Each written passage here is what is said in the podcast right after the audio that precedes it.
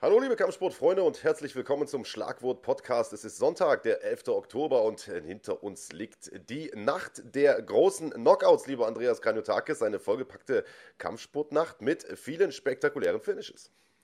So ist es ähm, eine von diesen Nächten, in die man gegangen ist und sich gedacht hat, ja, so ein paar interessante Sachen sind dabei, aber dass man im Prinzip mit offenem Mund vor den Bildschirmen sitzen wird, äh, das hat man so nicht erwartet. Also äh, der MMA-Sport ist ja ohnehin einer, in dem die K.O.-Quote relativ hoch ist, aber dass man dann äh, auf einer UFC-Card beispielsweise gleich zwei spektakuläre Kick-KOs hat und das irgendwie parallel dazu auch noch in anderen Veranstaltungen, das haben wir tatsächlich nicht alle Tage.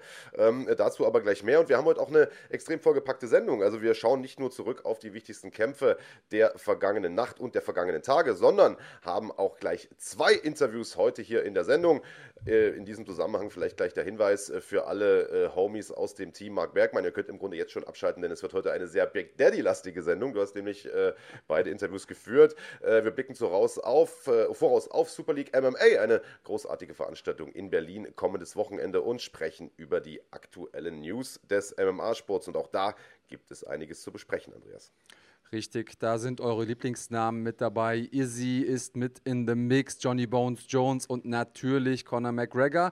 Diesmal aber nicht mit irgendwelchem Gossip, sondern mit Fight-related News, also mit Sachen, die auch tatsächlich mit dem Sport zu tun haben, ja. stellen wir extra ans Ende, damit ihr auch dran bleibt. Wir haben aber auch viele, viele coole Sachen davor für euch.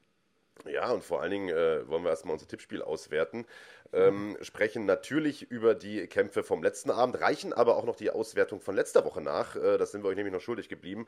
Ähm, hatte damit zu tun, dass wir letztes Wochenende alle Hände voll zu tun haben, äh, hatten mit MMA in Deutschland, denn wir waren bei Fair FC in Bochum, haben dementsprechend ein Fair FC Special gehabt und hatten unter der Woche auch noch ein, äh, eine weitere Spezialsendung, in der wir über das Urteil des Kampfes äh, Sascha Sharma gegen Sarah Polagi nochmal gesprochen haben. Und zwar äh, mit dem GEMAF-Präsidenten und äh, dem Head Coach vom MMA Spirit. Also dazu später vielleicht auch noch mehr. Wir gucken erstmal auf die letzte Nacht und haben es schon angekündigt, Andreas, gab den einen oder anderen spektakulären K.O. bei der UFC Fight Night aus Fight Island. Der Hauptkampf hieß Marlon Moraes gegen Corey Sandhagen, ein Duell im Bantamgewicht aus der Spitze des Bantamgewichts mit Implikationen für das Titelgeschehen in der nahen Zukunft. Du hast das Ganze kommentiert. Erzähl mal ein bisschen. Ja, es war eine Fight Night, wo viele Leute vorher gesagt haben, ja, dafür wach bleiben, weiß ich nicht, ob ich das muss tatsächlich. Ähm, aber wer die Undercard gesehen hat, der hat sich schon gedacht, heute ist irgendwas anders. Irgendwas haben die ins Wasser gemacht. Irg irgendwie gibt es ja diese Abende, in denen einfach jeder Kampf spektakulär ist. Und also die Undercard war der absolute Wahnsinn. Ähm, und ja, die Maincard hat ein bisschen langsamer angefangen, auch war sehr, sehr unterhaltsam. Aber dann im Hauptkampf hat sich da nochmal was entladen, was ein an jedem anderen Abend auf jeden Fall äh, der Finish des Abends gewesen wäre, hat auch einen Bonus bekommen, aber äh, ja, wir kommen später noch dazu. Es gab noch ein paar andere Geschichten. Corey Sandhagen hat Marlon Moraes besiegt und ja. das äh, zur Überraschung nicht weniger, muss man sagen, denn der hatte zuvor erst ähm, seine sieben-Fight-Streak äh, beendet, äh, Winning-Streak beendet über sieben Kämpfe ähm, gegen Aljamain Sterling und deswegen hat der ein oder andere gedacht, okay, da ist so ein bisschen das Momentum weg. Marlon Moraes, der war über die letzten Jahre immer sehr konstant, hat nur gegen die Besten der Besten irgendwie verloren. Jetzt muss man sich fragen, gehört Corey Sandhagen zu den Besten der Besten? Naja, ganz ohne Frage. Und du sagst, äh, überraschenderweise hat er sich da durchgesetzt äh, gegen Marlon Moraes. Ich meine, wir werden gleich irgendwie darauf eingehen, was wir beide getippt haben. äh, aber die Buchmacher zumindest, die hatten im Vorfeld Corey Sandhagen tatsächlich vor. Und das hat mich ehrlicherweise ein bisschen überrascht, eben weil er ähm, in seinem letzten Kampf ja die Niederlage gegen Aljamain Sterling und auch eine recht deutliche Niederlage ehrlicherweise kassiert hat. Aber Alter, der wirkte in absolut bestechender Form, muss man sagen. Und hat Moraes da in der zweiten Runde mit einem, äh, ja, mit einem äh, Spinning Wheel Kick äh, einfach mal auf die Bretter geschickt. Also das sieht man auch nicht alle Tage. Das war äh, nicht nur eine Rückkehr in die Siegerstraße, sondern das war ein absolutes Ausrufezeichen. Ähm, und du hast vollkommen recht. Also wenn man jetzt über das Titelgeschehen äh, spricht, dann muss man zwangsläufig auch über Corey Sandhagen sprechen. Und genau darauf wurde ja ähm, im Nachgang der Veranstaltung auch angesprochen von den, von den Journalisten. Sagt, äh, ja, ich will jetzt Aljamain Sterling seinen im Prinzip sicheren Titelkampf nicht wegnehmen, äh, würde gern gegen den Gewinner von Piotr Jan, der ja Champion ist der Gewichtsklasse, und ähm, Aljamain Sterling kämpfen. Ähm, was wäre dir denn der liebere Titelkampf? Also ich glaube, Sterling muss das Ding jetzt einfach einmal machen. Das wäre nicht mhm. fair ihm gegenüber, denn er hat ja gerade auch gewonnen gegen Sandhagen, das darf man nicht verschweigen. Und wie du ja. bereits gesagt hast, in unter 90 Sekunden ist er Mission geholt. Sowas wie eine Lucky Submission gibt es nicht, betone ich immer wieder. Also vollkommen zu Recht gewonnen. Aber man kann sich einfach nicht vorstellen, dass der Corey Sandhagen, den wir jetzt gesehen haben vergangene Nacht, nicht auch im Titelgeschehen ein Wörtchen mitzureden hat. Insofern finde ich das eigentlich total ähm, in Ordnung, was er da gesagt hat, die Einschätzung. Ähm, und ich würde mich freuen, wenn er gegen den äh, Gewinner antritt. Wenn, wenn es eine Art gibt, aus so einer Niederlage zurückzukommen, dann ist das genau diese, die er da gerade gezeigt hat. Marlon Moraes war vorher auf der 1 gerankt nach Piotr Jan, Aljamain Sterling. Ähm, konnte da jetzt quasi nochmal an ihm vorbei mogeln und insofern ist er für mich jetzt der logische nächste Herausforderer. Ähm, witzige Sache, die er auch gesagt hat im Post-Fight-Interview, ist, dass er diesen Kick, den er da gezeigt hat gegen Moraes, in der Quarantäne gelernt hat. Äh, und zwar immer wieder gegen den Bob getreten. Das sind diese Gummipuppen, äh, die man so als äh, anstelle von einem Sandsack, also der dann auch aussieht wie ein Mensch, hat. Und er sagt, ja, ja, meine, meine Freundin musste den dann immer irgendwie halten und ich habe mir, ähm, hab mir dann in der Quarantäne bei, selbst beigebracht, wie ich das Ding trete. Hat sich gelohnt, würde ich sagen. Hat sich absolut gelohnt. Frage ist, äh, und du bist ja unser Matchmaker vom Dienst gewissermaßen, was machen wir jetzt mit Marlon Moraes, der von seinen letzten drei Kämpfen zwei verloren hat und wenn wir ehrlich sind, vielleicht sogar drei verloren hat. Also der eine mhm. Sieg, der da steht, ist der äh, geteilte Punktsieg gegen José Aldo gewesen, wo nicht wenige gesagt haben, naja, das Ding hat er eigentlich abgegeben. Mhm. Äh, Niederlagen gegen Sandhagen und gegen Henry Cejudo. Alles Top-Leute, alles drei ist äh, wirklich sehr, sehr starke Namen, aber es reicht offensichtlich nicht für die, für die, äh, ja, für die ganz große Spitze. ja, nicht für die Top 3, na, so, so kann man es ja sagen. Ah, ja, im Endeffekt muss man ihn jetzt so ein bisschen als Gatekeeper für die Top 5 einsetzen, sehe ich. Ähm, ich weiß nicht, Jimmy Rivera ist da so ein Name, der mir einfällt. Und eigentlich, ich glaube, der Kampf, den ich am liebsten sehen würde, ich weiß nicht, inwiefern das äh, mit den Plänen von Dominic Cruz zusammenpasst, aber das wäre der Kampf, den ich stilistisch total gerne sehen würde. Dominic Cruz gegen Marlon Moraes, um da nochmal zu gucken, okay, wo steht Cruz? Wenn er, wie viele Leute denken, schon über den Berg ist, also über den Zenit seiner Karriere, dann hat Mor Moraes wenigstens nochmal einen guten Sieg, aber auch gegen den guten Namen, ehemaligen Champion. Ähm, das wäre der Kampf, den ich am liebsten sehen würde. Hast du irgendeine Präferenz? Nee, sehe ich absolut genauso. Ich würde äh, vielleicht der Vollständigkeit halber nur noch äh, mal auflösen, wie wir beide getippt haben. Denn äh, dummerweise äh, hatten wir beide tatsächlich Moraes getippt. Also ich habe gesagt, äh, Moraes durch TKO, du Moraes nach Punkten. Das heißt an der Stelle null Punkte für uns beide. Toll, Wunderbar. Mhm. Aber äh, ihr werdet gleich sehen, äh, die gesamte Veranstaltung lief nicht ganz so wie geplant, äh, zumindest was, was, was unsere Tipps angeht, äh, mal, mal ganz vorsichtig gesagt. Ja, einer, der auch in die Siegerstraße, in die Siegerspur zurückkehren konnte, war im Chorhauptkampf Edson Barbosa, der zuletzt drei Niederlagen in Folge kassiert hat. Auch natürlich immer gegen ähm, sehr, sehr starke Leute, aber äh, eben trotzdem drei Niederlagen in Folge. Und für viele Kämpfer ist da eigentlich Endstation in der UFC. Da bekommen die erstmal ihre äh, Papiere und können sich woanders ihr Geld verdienen, müssen sich wieder hocharbeiten. Barbosa hat man noch eine Chance gegeben und äh, zu Recht muss man sagen, denn der hat eine starke Leistung abgeliefert gegen Makwan Amerikani, einen hervorragenden Ringer, das wissen wir, aber äh, eben auch einen jungen Mann mit äh, sehr, sehr gefährlichen Strikes. Ähm, und also ich weiß auch nicht, ey, für meinen Dafürhalten hat er sich äh, zumindest zu Beginn des Kampfes ein bisschen zu sehr auf diese Strikes verlassen und ein bisschen zu wenig gerungen, der gute Makwan Amerikani. Und das hat ihm dann irgendwie ja, so ein bisschen das Genick gebrochen. Wie hast du das denn gesehen? Wir kennen ihn als äh, einen Frühstarter, jemand, der früh viel Druck macht, der seine Gegner so ein bisschen überrumpelt, bevor die es überhaupt ja. schaffen, so richtig in den Kampf zu finden. Ähm, das hat er diesmal nicht gemacht, was durchaus eine ja, funktionierende Taktik sein kann. Denn der Gegner erwartet eine Sache, ich zeige ihm eine ganz andere. Ähm, prinzipiell taktisch eine, eine gute Idee. Allerdings sehe ich es ähnlich wie du, dann mit einem gefährlichen Striker wie Edson Barbosa im Stand zu bleiben selbst wenn man nicht getroffen wird, ist es so, dass ähm, das einem guten Striker hilft, das eigene Timing, die Distanz zu finden und dann ja auch eben die Strikes später im Kampf irgendwie eröffnet. Und das hat man dann gesehen. In Runde 2 wurde Amerikani zweimal mit einer äh, blitzsauberen, superschnellen rechten Geraden auf den Hosenboden geschickt. Und äh, das Ding wäre nicht möglich gewesen, hätte er vorher nicht so viel Zeit gehabt, Maß zu nehmen. Insofern ja, im Nachhinein ist man immer schlauer. Keine allzu gute Taktik von Amerikani. Der ähm, sich aber sehr respektvoll verhalten hat. Die beiden haben noch irgendwie nach dem Kampf voreinander gekniet. Er hat sich bedankt, dass äh, Barbosa überhaupt den Kampf angenommen hat, weil der ist ja in den Top 15, der war auf 14 gerankt jetzt vor dem Kampf. Er selbst wollte in die Top 15, das wäre sein Sprung gewesen, hat es damit nicht geschafft, aber das hat mir sehr, sehr gut gefallen, wie die beiden miteinander umgegangen sind. Und auch das muss ich sagen, ich freue mich ehrlich gesagt, dass Edson Barbosa jetzt nach, der hatte wirklich eine ganz, ganz lange Durststrecke, hat von seinen letzten sechs Kämpfen zuvor nur einen einzigen gewonnen. Ähm, klar, nur gegen die Besten der Besten gekämpft. Und auch dieser Sieg war gegen Dan Hooker, der ja ebenfalls also eine absolute Maschine ist. Aber ihn jetzt nochmal mit einem Sieg aus dem Oktagon kommen zu sehen, ist schon, äh, ja, war schon ganz gut.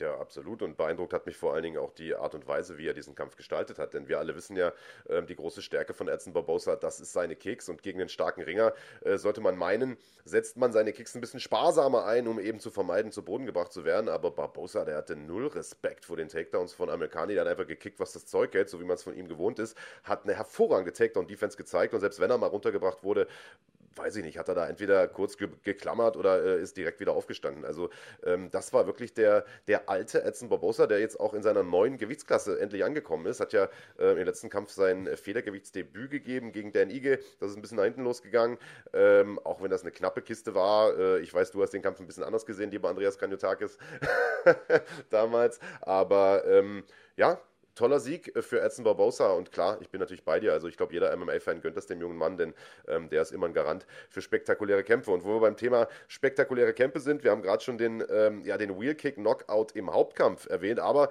das war nicht der einzige spektakuläre Kick-KO auf dieser Karte.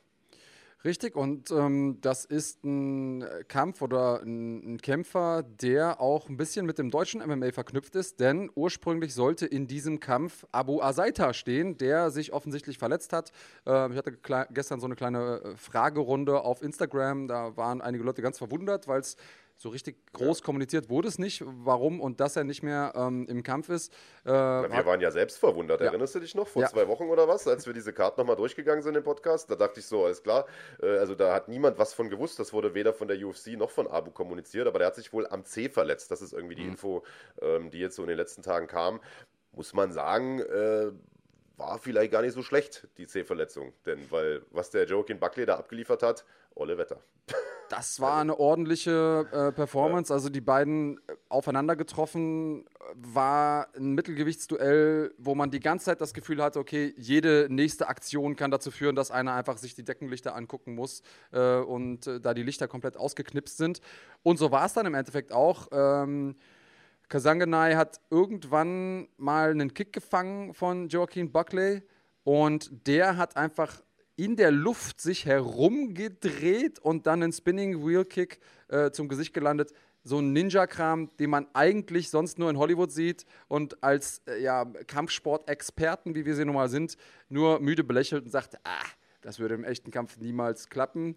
Tja, ja. außer du heißt Joaquin Buckley. Naja, und vor allen Dingen, stell dir mal vor, du packst so ein Ding aus, äh, gehst zufrieden in die Katakomben, duschst dich, ziehst dich um und sagst dir, Alter, wer soll das jetzt noch toppen? Und dann kommt im Hauptkampf Corey Sandhagen und macht im Prinzip dasselbe Ding nochmal, weißt du? Also wie krass, wie krass. Aber äh, Gott sei Dank haben beide auch einen Bonus bekommen. Ich habe gerade nochmal nachgeschaut. Also beide sind mit 50.000 nach Hause gegangen. Sowohl Sandhagen als auch Buckley wurden für ihre, äh, für ihre Kicks belohnt. Ja, und das sind die offiziellen Boni, muss man ja dazu sagen. Ja, ja. Also Dana White hat äh, Joaquin Buckley extrem abgefeiert, hat gesagt, er hatte sofort irgendwie Nachrichten bekommen, gibt dem alle vier Boni gleichzeitig. Ich bin mir ziemlich mhm. sicher, dass der noch den ein oder anderen Lockerroom-Bonus äh, eingestrichen hat. Ähm. Vollkommen verdient. Frage an dich, Fight of the Year oder äh, bester äh, K.O. of the Year oder bester K.O. aller Zeiten? Also weiß ich nicht, bester K.O. aller Zeiten würde ich nicht sagen. Also Edson Barbosa ist ja schon einer, der da definitiv mit im Rennen ist, mit diesem Terry Atom-Ding damals, was ja auch ein Wheelkick war, den er irgendwie, äh, ja, also ich sag ja, mal, der so erste schön, in der UFC-Geschichte. So formschön ist äh, noch, kein, noch keiner K.O. gegangen in der UFC wie, äh, wie der olle Terry Atom damals. Also ich meine, der war ja in jedem Highlight-Reel-Video, äh, das seitdem irgendwie veröffentlicht wurde. Aber ähm, ja, lass uns vielleicht noch kurz auswerten, äh, wie wir getippt haben und lass uns äh, mhm. vielleicht auch ganz kurz noch über den Rest der Maincard äh, gehen. Wir haben heute eine wirklich sehr, sehr vollgepackte Sendung, deswegen werden wir jetzt nicht jeden Kampf im Einzelnen nochmal durchkauen. Ähm, äh, ja, ja, genau, wir haben noch keine Zeit. Äh, Edson Barbosa haben wir tatsächlich beide getippt. Äh, lieber Andreas Kranjotakis, ich durch TKO, du nach Punkten. ja, hast du Glück gehabt. Glück, ja. äh, da würde ich gerne bei bleiben. Wenn jemand richtig getippt hat, ist das Glück, weil hinten raus wird das noch relevant. Wenn du richtig getippt hast, ist das so, Glück. Wenn ich so, richtig tippe, ist, das, äh, ist, das, ja, ist das Kampfsportverständnis.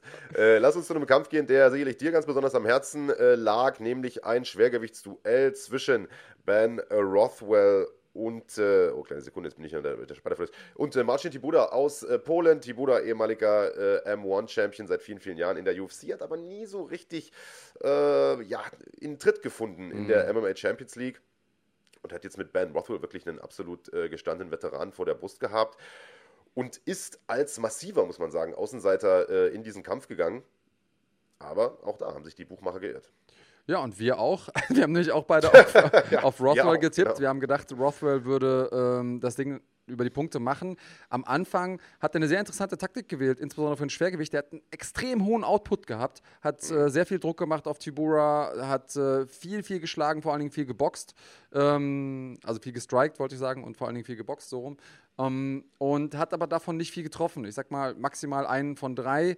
Ähm, Tibura hat äh, mitgeschlagen und hat von der Prozentanzahl mehr getroffen. Am Ende waren die ungefähr gleich. Erste Runde würde ich sagen, deswegen an Rothwell, aber in der zweiten Runde war der dann so ausgepowert, dass Tibura einfach mit seiner Präzision Runden 2 und 3 geholt hat und man hat es in den Gesichtern gesehen. Rothwell komplett blutig irgendwann. Tibura sah ein bisschen so aus, äh, ja, als wär, wäre gerade frisch vom Aufwärmen gekommen. Und äh, ich gönn's ihm, er hat jetzt drei in Folge gewonnen und ähm, die Frage ist, wie geht es jetzt mit Rothwell weiter? Der ist jetzt echt schon ewig lange im Spiel, ist schon Ende 30, ähm, hat jetzt seinen 51. Profikampf gehabt. Das wäre jetzt nochmal seine Chance gewesen, so in die Top 15, vielleicht Top 20 anzuschließen. Da könnte jetzt Tibura wieder hin unterwegs sein und ich hoffe, dass er nochmal so ein bisschen Anlauf nehmen kann. Ähm,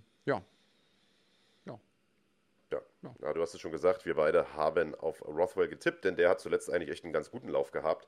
Äh, sah gestern aber ehrlicherweise einfach nicht gut aus mhm. ähm, gegen Marcin Tibuda. Dementsprechend null Punkte für uns beide. Es gab noch ein Mittelgewichtsduell.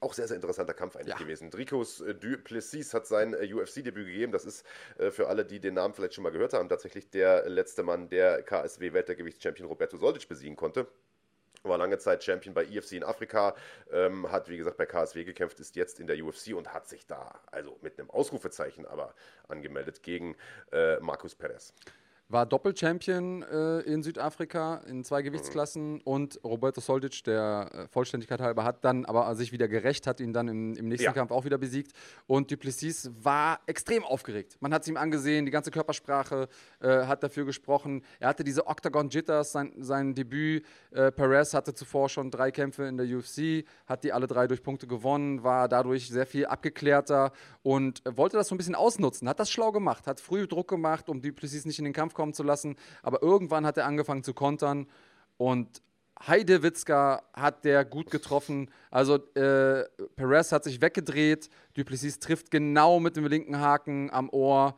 Perez geht auf die Bretter, ist, ähm, ja, liegt auf dem Gesicht und wird dann nochmal mit zwei, drei Dingern gefinisht. Absoluter Wahnsinnseinstand und wer in seinem Debüt so performt und Roberto Soldic K.O. schlagen kann, von dem erwarte ich ganz, ganz Großes. Also schreibt euch den Namen Duplessis ja. auf.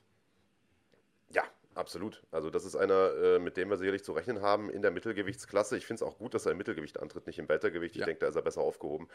Ähm, äh, toller äh, Sieg äh, für ihn. Jetzt äh, muss ich mal kurz nachschauen, was wir überhaupt ja, getippt haben. Du hast haben. auf ihn getippt. Also, du hast es tatsächlich gesagt. Du hast äh, gesagt, er gewinnt genau. durch TKO. Zum Glück hat er durch Submission gewonnen, dadurch nur einen Punkt für dich. Ich habe ja gedacht, das wird ein bisschen zu viel für ihn sein und hätte auch fast recht gehabt, denn ähm, ja, die Jitters waren ihm anzumerken. Trotzdem hat er da noch mal ein bisschen mehr Klasse gezeigt, als ich von ihm erwartet hätte. Ja. Insofern freue ich mich für ihn, nicht unbedingt für dich. Ja, wunderbar. Naja, ein Punkt ist ein Punkt, den nehme ich auf jeden Fall gerne mit.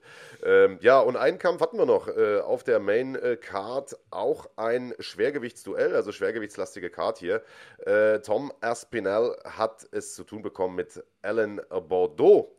Und äh, auch der hat sich relativ äh, schnell durchgesetzt, in der ersten Runde durch TKO durchgesetzt lieber Andreas Kanyotakis, und war ein unglaublich großer Favorit bei den Buchmachern. Ich glaube ja, 5 zu 1 oder so. Also was hat dich, was hat dich da äh, geritten, den anderen zu tippen?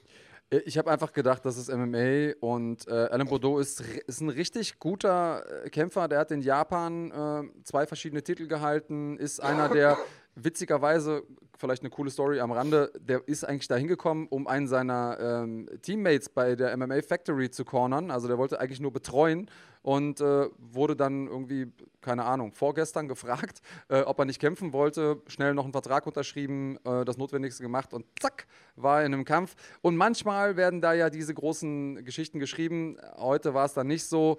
Ähm, sein Gegner Tom Aspinall war extrem abgeklärt, hat jetzt den zweiten Kampf äh, in der UFC in unter zwei Minuten gefinisht.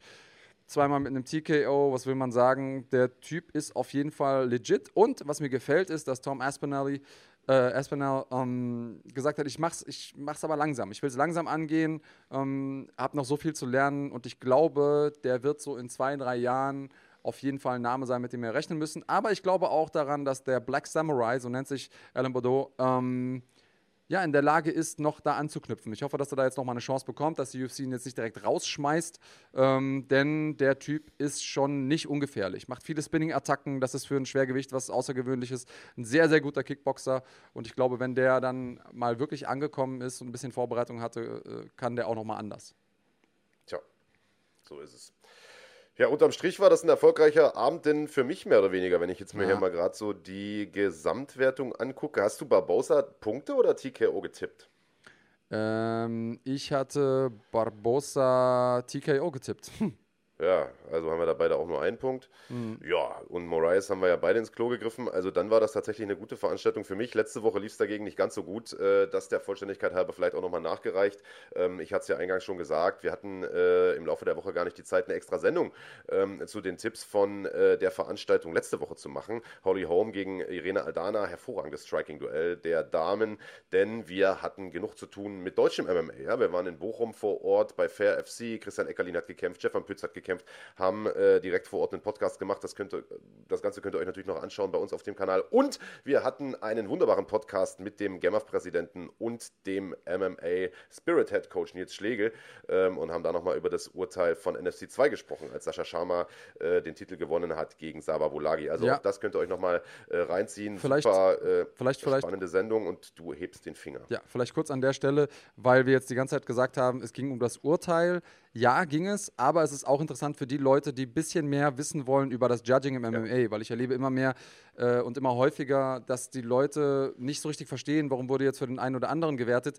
Da gehen wir nochmal wirklich drauf äh, ein. Also es ist nicht so viel Drama-Talk, sondern es geht eigentlich viel mehr über die, um die Regeln da vor Ort und das macht auf jeden Fall Sinn, wenn ihr den Sport besser verstehen wollt. Guckt es euch an. Ja, absolut. Also ich meine, das mit diesem äh, MMA Judging ist ja eh so ein Buch mit sieben Siegeln, selbst für Leute, die seit vielen, vielen Jahren dabei sind und äh, ist irgendwie auch immer ein Stück weit eine Ansichtssache. Aber ich finde, in diesem Podcast gab es doch das ähm, eine oder andere erhellende Statement, nicht nur vom äh, Verbandspräsidenten äh, Clemens Werner, sondern eben auch von, von Nils Schlegel. Mhm. Ähm, ja, gern mal nachholen. Aber äh, lass uns äh, zurückkommen zur Veranstaltung letzte Woche. ich würde sagen, dass, dass das Haken war relativ kurz ab, ohne da jetzt groß drüber zu sprechen. Ähm, ehrlicherweise gab es auch gar nicht so viel drüber zu sprechen. Das äh, aus deutscher Sicht Wichtigste war äh, sicherlich das Comeback von Yassin Ayari, der ja relativ lange nicht gekämpft hatte, Verletzungen hatte etc. Äh, und mit äh, Luigi Vendramini einen vermeintlich schlagbaren Comeback-Gegner äh, vorgesetzt bekommen hat, aber äh, der ja, hat diese Nachricht offensichtlich nicht bekommen. Nee, richtig. Und wie das immer so ist, ähm, manchmal wird man erwischt. Und so ist es passiert. Ayari ist da erwischt worden in der ersten Runde. Ähm, er hat es im Nachhinein äh, ganz gut verdaut, nochmal kurz eingecheckt mit ihm. Natürlich hat er sich anders vorgestellt. Ich habe jetzt auch nicht gefragt, wie geht es weiter, aber wir haben uns das natürlich anders gewünscht für ihn. Ja, Vandramini ist da jetzt mit eingeschlagen in der UFC. Schauen wir mal, wie es für ihn weitergeht. Aber wir haben natürlich beide auf Ayari getippt, um mal auf das Tippspiel zurückzukommen. Ich Submission, ja. du Decision, beides nicht äh, stattgefunden, deswegen wir beide null Punkte. So ist es. Co-Hauptkampf war äh, Dequan Townsend, der es mit Dusko Todorovic zu tun bekam. Äh, ja, Townsend zuletzt schwierige Phase gehabt, viele Kämpfe verloren, dementsprechend Außenseiter gewesen in diesem Kampf. Wir haben beide auf Todorovic getippt, der ungeschlagen war, vom Balkan kommt. Ich glaube, aus Serbien ist der junge Mann, mhm. ähm, eine wirklich absolut gruselige Bilanz hat. Also, wie gesagt, ungeschlagen. Ich glaube, fast alles Finishes oder alles Finishes. Ich bin mir jetzt gar nicht so hundertprozentig sicher. Und ähm, ja, der hat äh, dieser Bilanz einfach einen, einen weiteren äh, Pluspunkt hinzugefügt. Ähm, hat sich tatsächlich äh, durch TKO durchgesetzt. Das haben wir beide auch getippt, lieber Andreas. Äh, blinde Hühner finden auch mal Körner. Äh, dementsprechend zwei Punkte äh, für uns beide an dieser Stelle. Ja, und äh, der Schwergewichtskampf, Jorgan de Castro gegen Carlos Felipe, Andreas, da kann ich mich noch an deine Worte erinnern, hast du gesagt, äh, egal wie der Kampf läuft, nee, egal wer das Ding gewinnt, es wird bestimmt ein beschissener Kampf.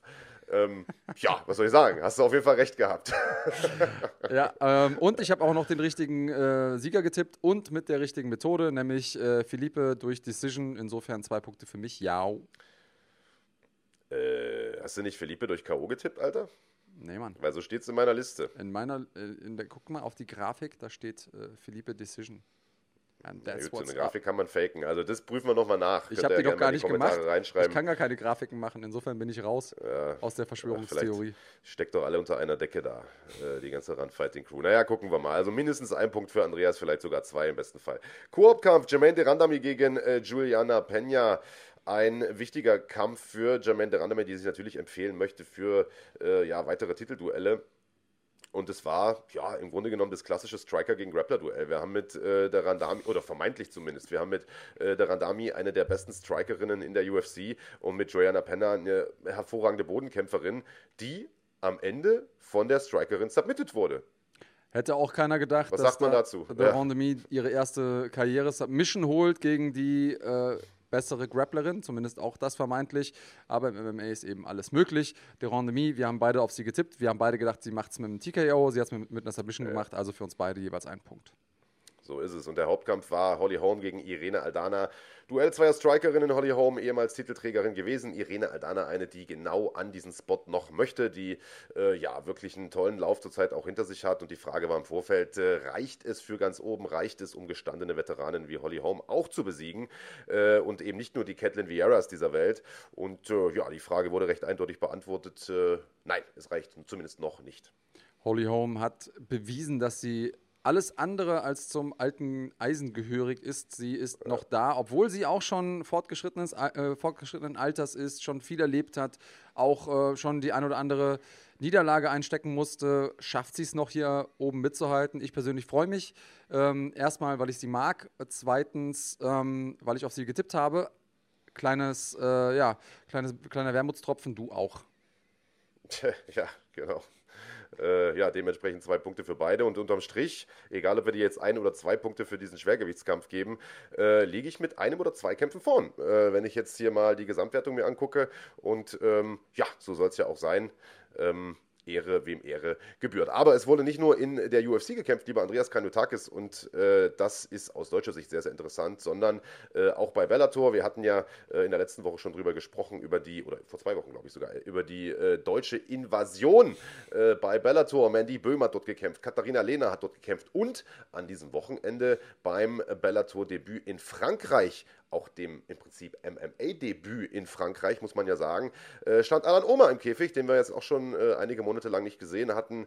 Ähm, einer der ja, langjährigsten und äh, verdientesten Veteranen des deutschen MMA-Sports, das muss man sagen. UFC-Veteran, einer, der schon viele, viele Jahre mit dabei ist. Und der hat sich da also mit wehenden Fahnen äh, angemeldet bei Bellator. Hatte Ryan Scope äh, vor den Fäusten ein ernstzunehmender Gegner, zumindest auf dem Papier Faktisch hat er ihn unter zwei Minuten zerlegt. Ähm, unglaubliche Präzision, unglaubliche, äh, unglaubliches Timing von ihm, sehr viel Druck von vornherein aufgebaut, äh, Alan Oma und hat da viele Leute überzeugt, äh, hat jetzt sechs Kämpfe in Folge gewonnen, nachdem er aus der UFC ausgeschieden ist, wo er, also ich weiß nicht, ob ob ihr das noch auf dem Schirm hattet, der hat so unglücklich verloren seinen letzten UFC-Kampf mit dieser äh, Standing Guillotine. Das ist so ein Ding, einmal im Jahrhundert passiert sowas. Er ist da reingeraten, hat aber jetzt seitdem sechs Kämpfe gewonnen, auch äh, ja, international äh, bei der Euro FC, bei Brave FC ähm, und dann noch in den Emiraten. Ähm, also insofern, äh, nee, in, äh, bei äh, UAE so rum. Ähm, und jetzt mit Ryan Scope einen guten Gegner besiegt, sofort die Pitbull Brothers herausgefordert. Ich bin auf dem Hype-Train. Ja, Wunderbar. Also Alan Oma, Props an dieser Stelle. Freuen wir uns natürlich, dass der gute Mann äh, erfolgreich bei Bellator debütiert hat. Ähm, über die zwei anderen Deutschen von Bellator würde ich sagen, sprechen wir gleich, schieben wir vielleicht noch ein bisschen zurück, denn mit einer von beiden, sind ja zwei Damen gewesen, mit einer von beiden hast du im Nachgang auch nochmal gesprochen. Ich würde sagen, wir blicken nochmal kurz äh, auf eine andere Veranstaltung, die in Europa stattgefunden hat, und zwar letzten Abend, nämlich äh, KSW 55. Dort hat einer der größten Stars der Organisation, nämlich Mahmed Khalidov, seinen Titel wieder erobert äh, gegen Scott Askham und auch der hat das mit einem spektakulären Kick getan, Andreas. Was lag gestern in der Luft? Irgendwas ist besonders gewesen. Ähm, ich ja. kann dir gar nicht sagen, woran es lag. Aber äh, ja, der hat auch einen Kick ausgepackt, der auch seine Niederlagensträhne ähm, beendet hat. Und äh, ja, das können wir uns auch mal ganz kurz angucken. Wunderbarer Kick. Äh, Mahmed Khalidov äh, gehört immer noch nicht zum alten Eisen, das kann man mit Fug und Recht behaupten und hat jetzt im Prinzip das Luxusproblem, oder KSW vielmehr hat das Luxusproblem, ähm, dass man sich die Frage stellen muss, wem stellt man den denn nun hin? Eigentlich wäre ja schon äh, lange mal ein Kampf äh, im Gespräch gewesen äh, gegen den Martin Zawada, der ja, ich sag mal, da im Mittelgewicht auch für einige Furore sorgt und ähm, sich ja ein bisschen bei uns auch beschwert hat, dass ihm da Kämpfe gegen äh, einen Materla beispielsweise nicht angeboten werden. Micha Materla übrigens gestern auch nochmal siegreich gewesen. Also ähm, wir haben da an der Spitze im Mittelgewicht äh, dieselben Figuren, die da schon vor fünf, sechs, sieben Jahren standen. Äh, und es gibt irgendwie niemanden so recht, der äh, ja, denen da das Wasser reichen kann. Aktuell zumindest nicht. Oder hast du da jemanden im Blick? Also ich bin natürlich immer ein großer Fan davon, äh, Martin einzusetzen, auch weil er ein absoluter Veteran, Pionier des Sports ist und es sich einfach verdient hätte. Er soll einen großen Kampf machen, weil ich glaube, alles andere bringt ihn auch jetzt auch nicht mehr morgens dazu, irgendwie seine, seine Laufschuhe anzuziehen. Ähm, und ich habe noch jemand anders immer auf dem Zettel. Äh, und zwar hätte ich gerne Abus Magomedov, der ja auch bei KSW jetzt gerade ja. irgendwie unter Vertrag steht. Und ich glaube, das wäre ein absoluter Wahnsinnskampf und würde Abus sofort nach, nach ganz oben bringen.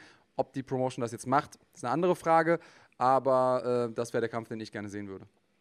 Ja, das wäre mit Sicherheit ein Kracher. Frage ist auch, ob Mamet und Abus das machen wollen.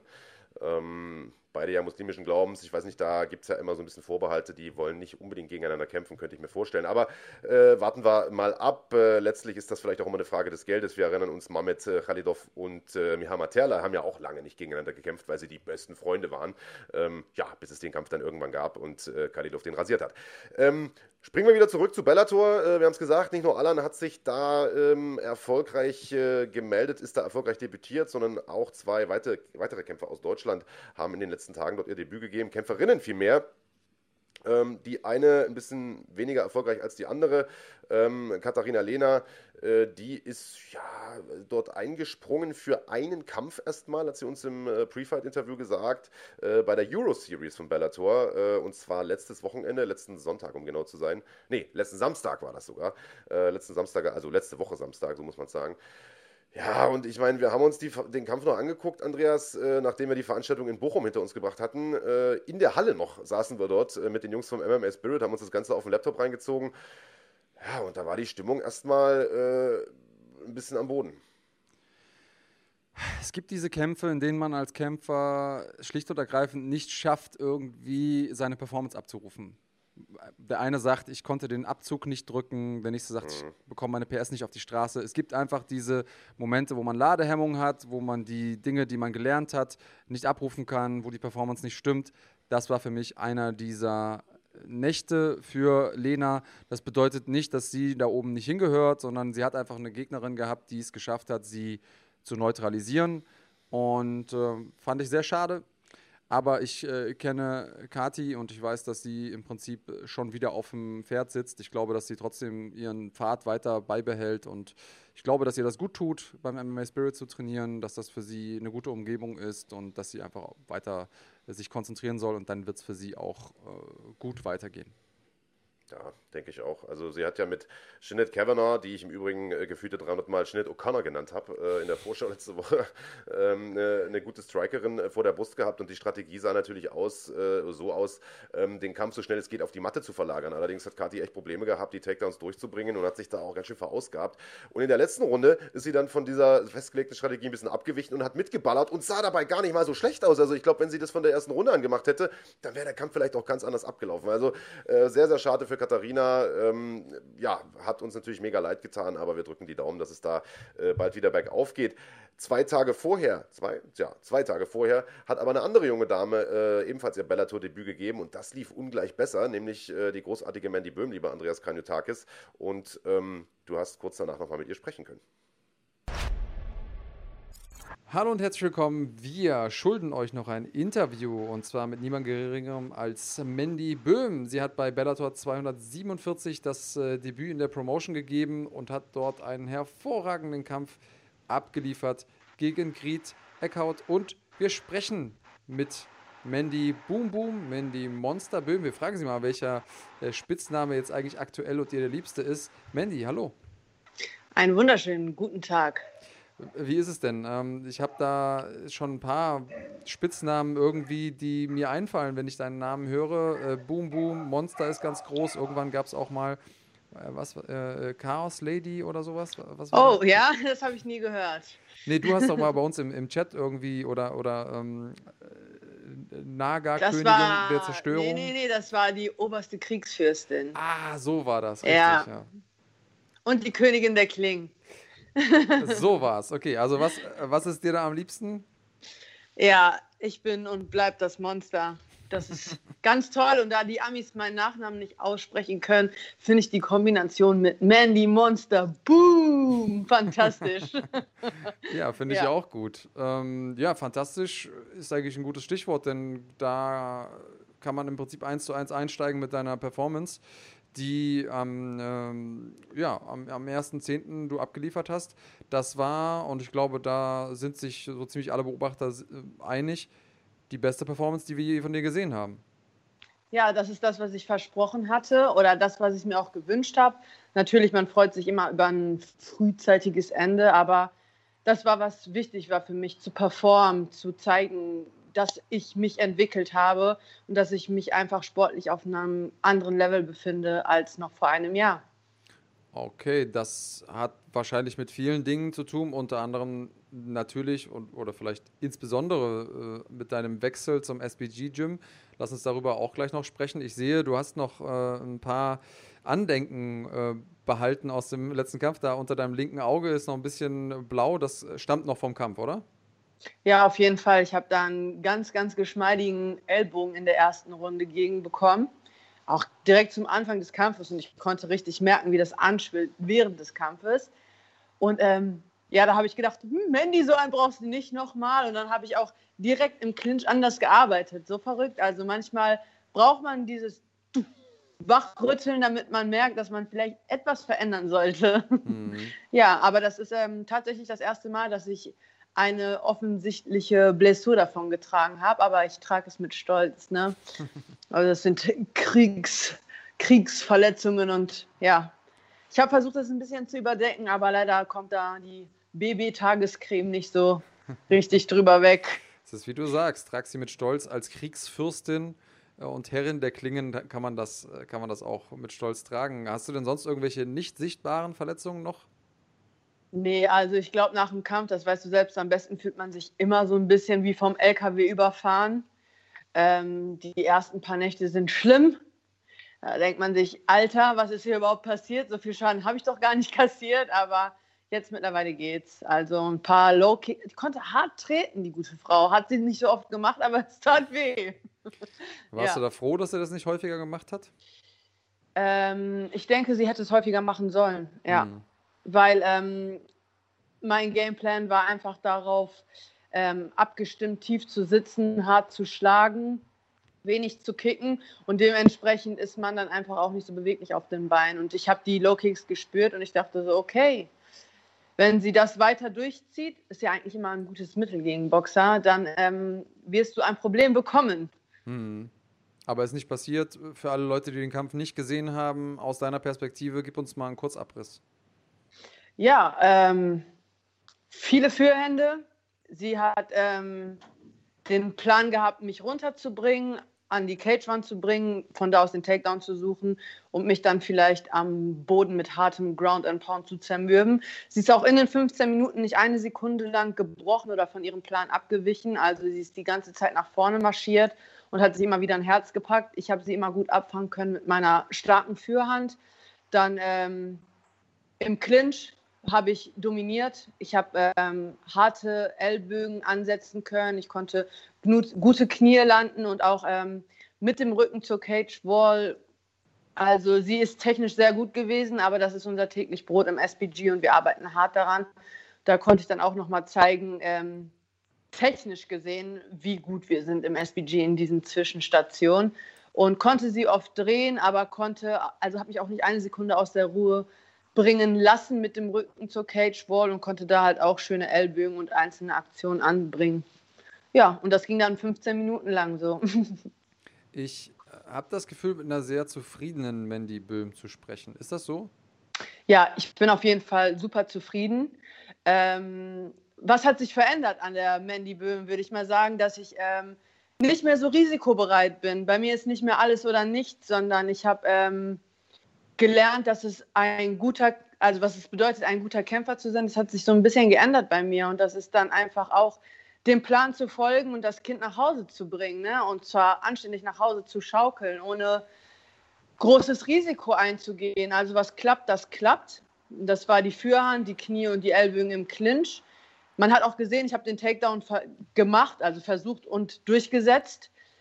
War mir aber nicht wirklich so sicher, was ähm, am Boden auf mich wartet, weil Grid einfach sehr stark am Boden ist und das sind ihre Vorzüge.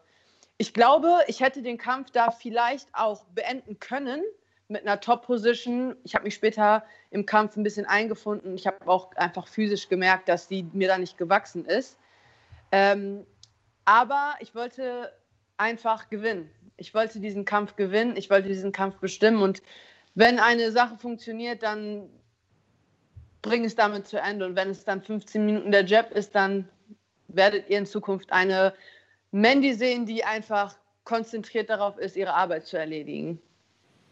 Ja, und es macht ja Spaß, dir bei der Arbeit zuzusehen. So viel äh, können wir festhalten. Ähm, während der Übertragung gab es, und ich glaube, das ist somit einer der größten Komplimente, die man bekommen kann von einem Kommentator, auch Vergleiche mit der Führhand von GSP. Also äh, ja. da muss man sagen, das ist schon ganz ordentlich. Und ich folge GSP auf, den, ähm, auf seinen sozialen Kanälen und er hat diese Woche was Spannendes gesagt. Er hat gesagt, ich bin zufrieden.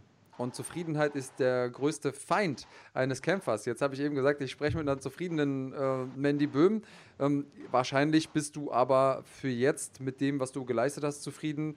In die Zukunft betrachtet gibt es ja noch Entwicklungspotenzial. Oder also sehe ich, seh ich das richtig und wenn ja, wo ist das?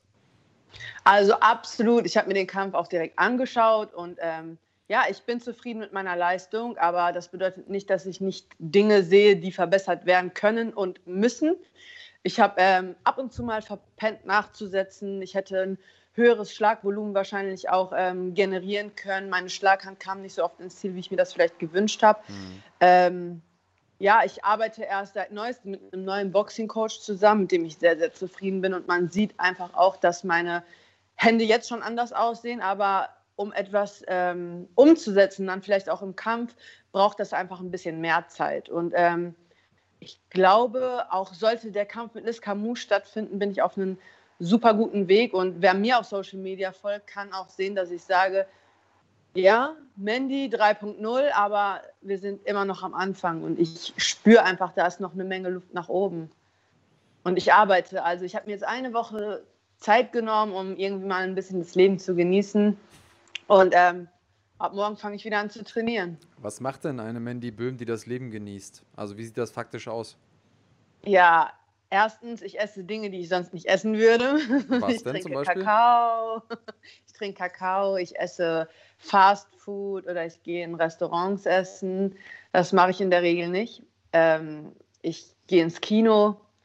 Das mache ich in der Regel, also in der Vorbereitung auch nicht, weil ich halt viel in Irland bin und ich habe auf eine Menge Lust, aber mir nicht dann auch noch Filme auf Englisch reinzuziehen, wenn ich sowieso schon den ganzen Tag Englisch quatschen muss, nicht weil ich es nicht könnte, aber du kennst das selber, man ist einfach am Ende, am Ende eines Trainingstages, da möchte man nur noch ins Bett. Hm. Und ja, ich ähm, gehe in den Moviepark, es ist Halloween. Oh ja, da war ich auch schon. Ja, Halloween ich, ziemlich nice, uh. da laufen die alle mit, mit Zombie-Masken rum und so. Ja, das ist mega cool. Ja, ich ähm, habe einfach ein bisschen Spaß. Ich habe mir neue Schuhe gekauft. Ich war okay. ein bisschen shoppen. Ja. Was sind das für und Schuhe? Eher so High Heels Stilettos oder? Nein, Jordans. Nee, ja, Jordans. Ganz trocken. Wunderschönes Paar, neue Schuhe. Ja, und das ist so, womit ich mich einfach belohne für die harte Arbeit, die ich investiert habe. Ja, ich glaube, man muss auch feiern können, ganz, ganz klar. Du hast ja. äh, schon die Perspektive angesprochen, Liz Carmouche, ähm, die steht auf deiner Liste ganz oben? Also ich würde nicht sagen ganz oben. Also wenn wir jetzt mal aus der Perspektive der Sportlerin sprechen, die sich entwickeln möchte und die auch zum Titel angreifen will, dann sage ich, ähm, Liz Camouche auf jeden Fall. Ich finde, meine letzte Gegnerin, also Grit, die hatte auch ähm, ja, Ähnlichkeiten auf jeden Fall zu Liz, hm. was ähm, ihren Stil angeht und auch ihr, ja, sie wollte unbedingt nach unten, sie wollte mich äh, zu Boden ringen. Ich glaube, das war so eine ganz gute Probe. Aber ich ähm, würde gerne noch einen Kampf zwischen Miss Camouche machen. Ich habe für vier Kämpfe unterschrieben. Grid war der erste. Ich habe ähm, Bock, noch einen Kampf zu machen, um irgendwie vielleicht ein bisschen noch Zeit zu haben, mich zu entwickeln. Nicht, dass ich das unbedingt bräuchte, aber ich glaube, je mehr Zeit vergeht, desto geiler wird es für mich. Hört sich irgendwie komisch an, aber ich, ich bin bereit für Liz, aber ich hätte Bock, einfach noch einen Kampf dazwischen zu schieben und Liz wäre perfekt. Ähm, Liz wäre perfekt für mich, so Anfang nächsten Jahres, Frühjahr. Darauf hätte ich Bock. Mhm. Und ähm, dazwischen hätte ich auch schon irgendwie zwei, drei Optionen, die ich gerne kämpfen würde. Vielleicht äh, dieses, die junge Dame von den Pitbull Brothers, auf die hätte ich Bock. Oder vielleicht auch noch auf andere Frauen, die sich im Kader schon bewiesen haben. Mhm. Wir haben ja, wir haben einen guten Kader und ich würde einfach gerne gegen jemanden kämpfen, der schon drei, vier Kämpfe bei Bellator beschritten hat. Um mich da einfach nochmal zu festigen und dann Liz Camouche zu nehmen. Also jetzt wäre ein guter Rekord perfekt, dann Liz Camouche und dann straight zum Titel. das ist der Masterplan. Okay, Masterplan klingt, äh, klingt für mich gut. Ich wäre an Bord auf jeden Fall. Ähm, was können denn Fans von dir sonst erwarten? Also das ist, du hast schon mal so ein... Äh, ja, eine Perspektive gezeichnet. Ähm, Gibt es noch irgendwas anderes, was bei dir ansteht, wo du sagst, Mensch, ey, da müsst ihr hingucken, da müsst ihr, da müsst ihr hinhören. Was äh, darf man denn erwarten von dir? Ja, man darf äh, wie gewohnt erwarten, dass ich hart arbeite, dass ich ähm, bereit bin, alles zu geben. Ich, ähm, es ändert sich nichts, weil äh, wenn ein Plan funktioniert, so, dann sollte man vielleicht nicht ganz so viel ändern, außer dass ich jetzt anfange, zu pumpen. Ich habe bisher noch nie Gewichte angerührt, aber ich habe mir überlegt, dass ich vielleicht ein bisschen anfange, maximal Krafttraining zu praktizieren, weil ich denke, noch stärker zu sein wäre vielleicht nicht verkehrt. Okay, das, woher kommt diese Idee? Kam das aus dem Kampf? Du hast jetzt eben gesagt, du, wirk, du hattest das Gefühl, du bist stärker als deine Gegnerin oder hat dir das ein Trainer gesagt oder, oder wie kommst du auf die Idee? Mhm, also es gibt ja immer tausend Baustellen, die ein Kampfsportler hat, ne? ob das jetzt Ringen, Boxen, Kicken oder BJJ ist. Oder Darauf Ausdauer ich, oder Kraft. Oder ja, oder also man hat ja, was, was ich kardiotechnisch sagen möchte, da hat man auch, glaube ich, eine ganz andere Version von Mandy Böhm gesehen. Mhm. Und darauf bin ich besonders stolz, weil ich einfach drei Runden lang professionell aussah. Mein Tempo ist nicht runtergegangen.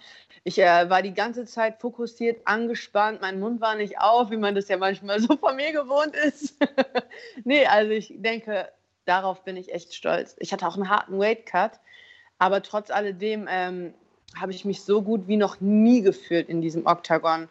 Oder ist ja kein Oktagon, sondern ein Kreis, ein Cage. Ähm, das war so verrückt. Die Leute sagen, Mandy, du sahst viel nervöser aus als sonst. Äh, ja, Mann, ich habe auch bei Bellator gekämpft. Und das ist einfach eine Menge Druck, ne? Also auch das Debüt dann nicht zu verkacken, weil das passiert ja ganz oft bei Sportlern, dass die eigentlich richtig stark sind, äh, mit einem gewissen Rückenwind in den Kampf gehen und dann auf der großen Bühne versagen. Und ich bin so glücklich, dass es nicht passiert ist. Ja, und jetzt denke ich mir, muss noch ein bisschen mehr Power her. Okay, klingt gut. Ich bin äh, gespannt äh, zu sehen, wie die, äh, ja, wie das Monster quasi aussieht, wenn es mal ein bisschen Eisen in der Hand hatte. Ähm, sehr spannend. Ich denke mal, du lässt die Leute dann auch teilhaben über die sozialen Medien. Wenn du aber schon diese neue Erfahrung ansprichst, bei Bellator zu kämpfen, was ist dir besonders aufgefallen, was dir besonders in Erinnerung geblieben?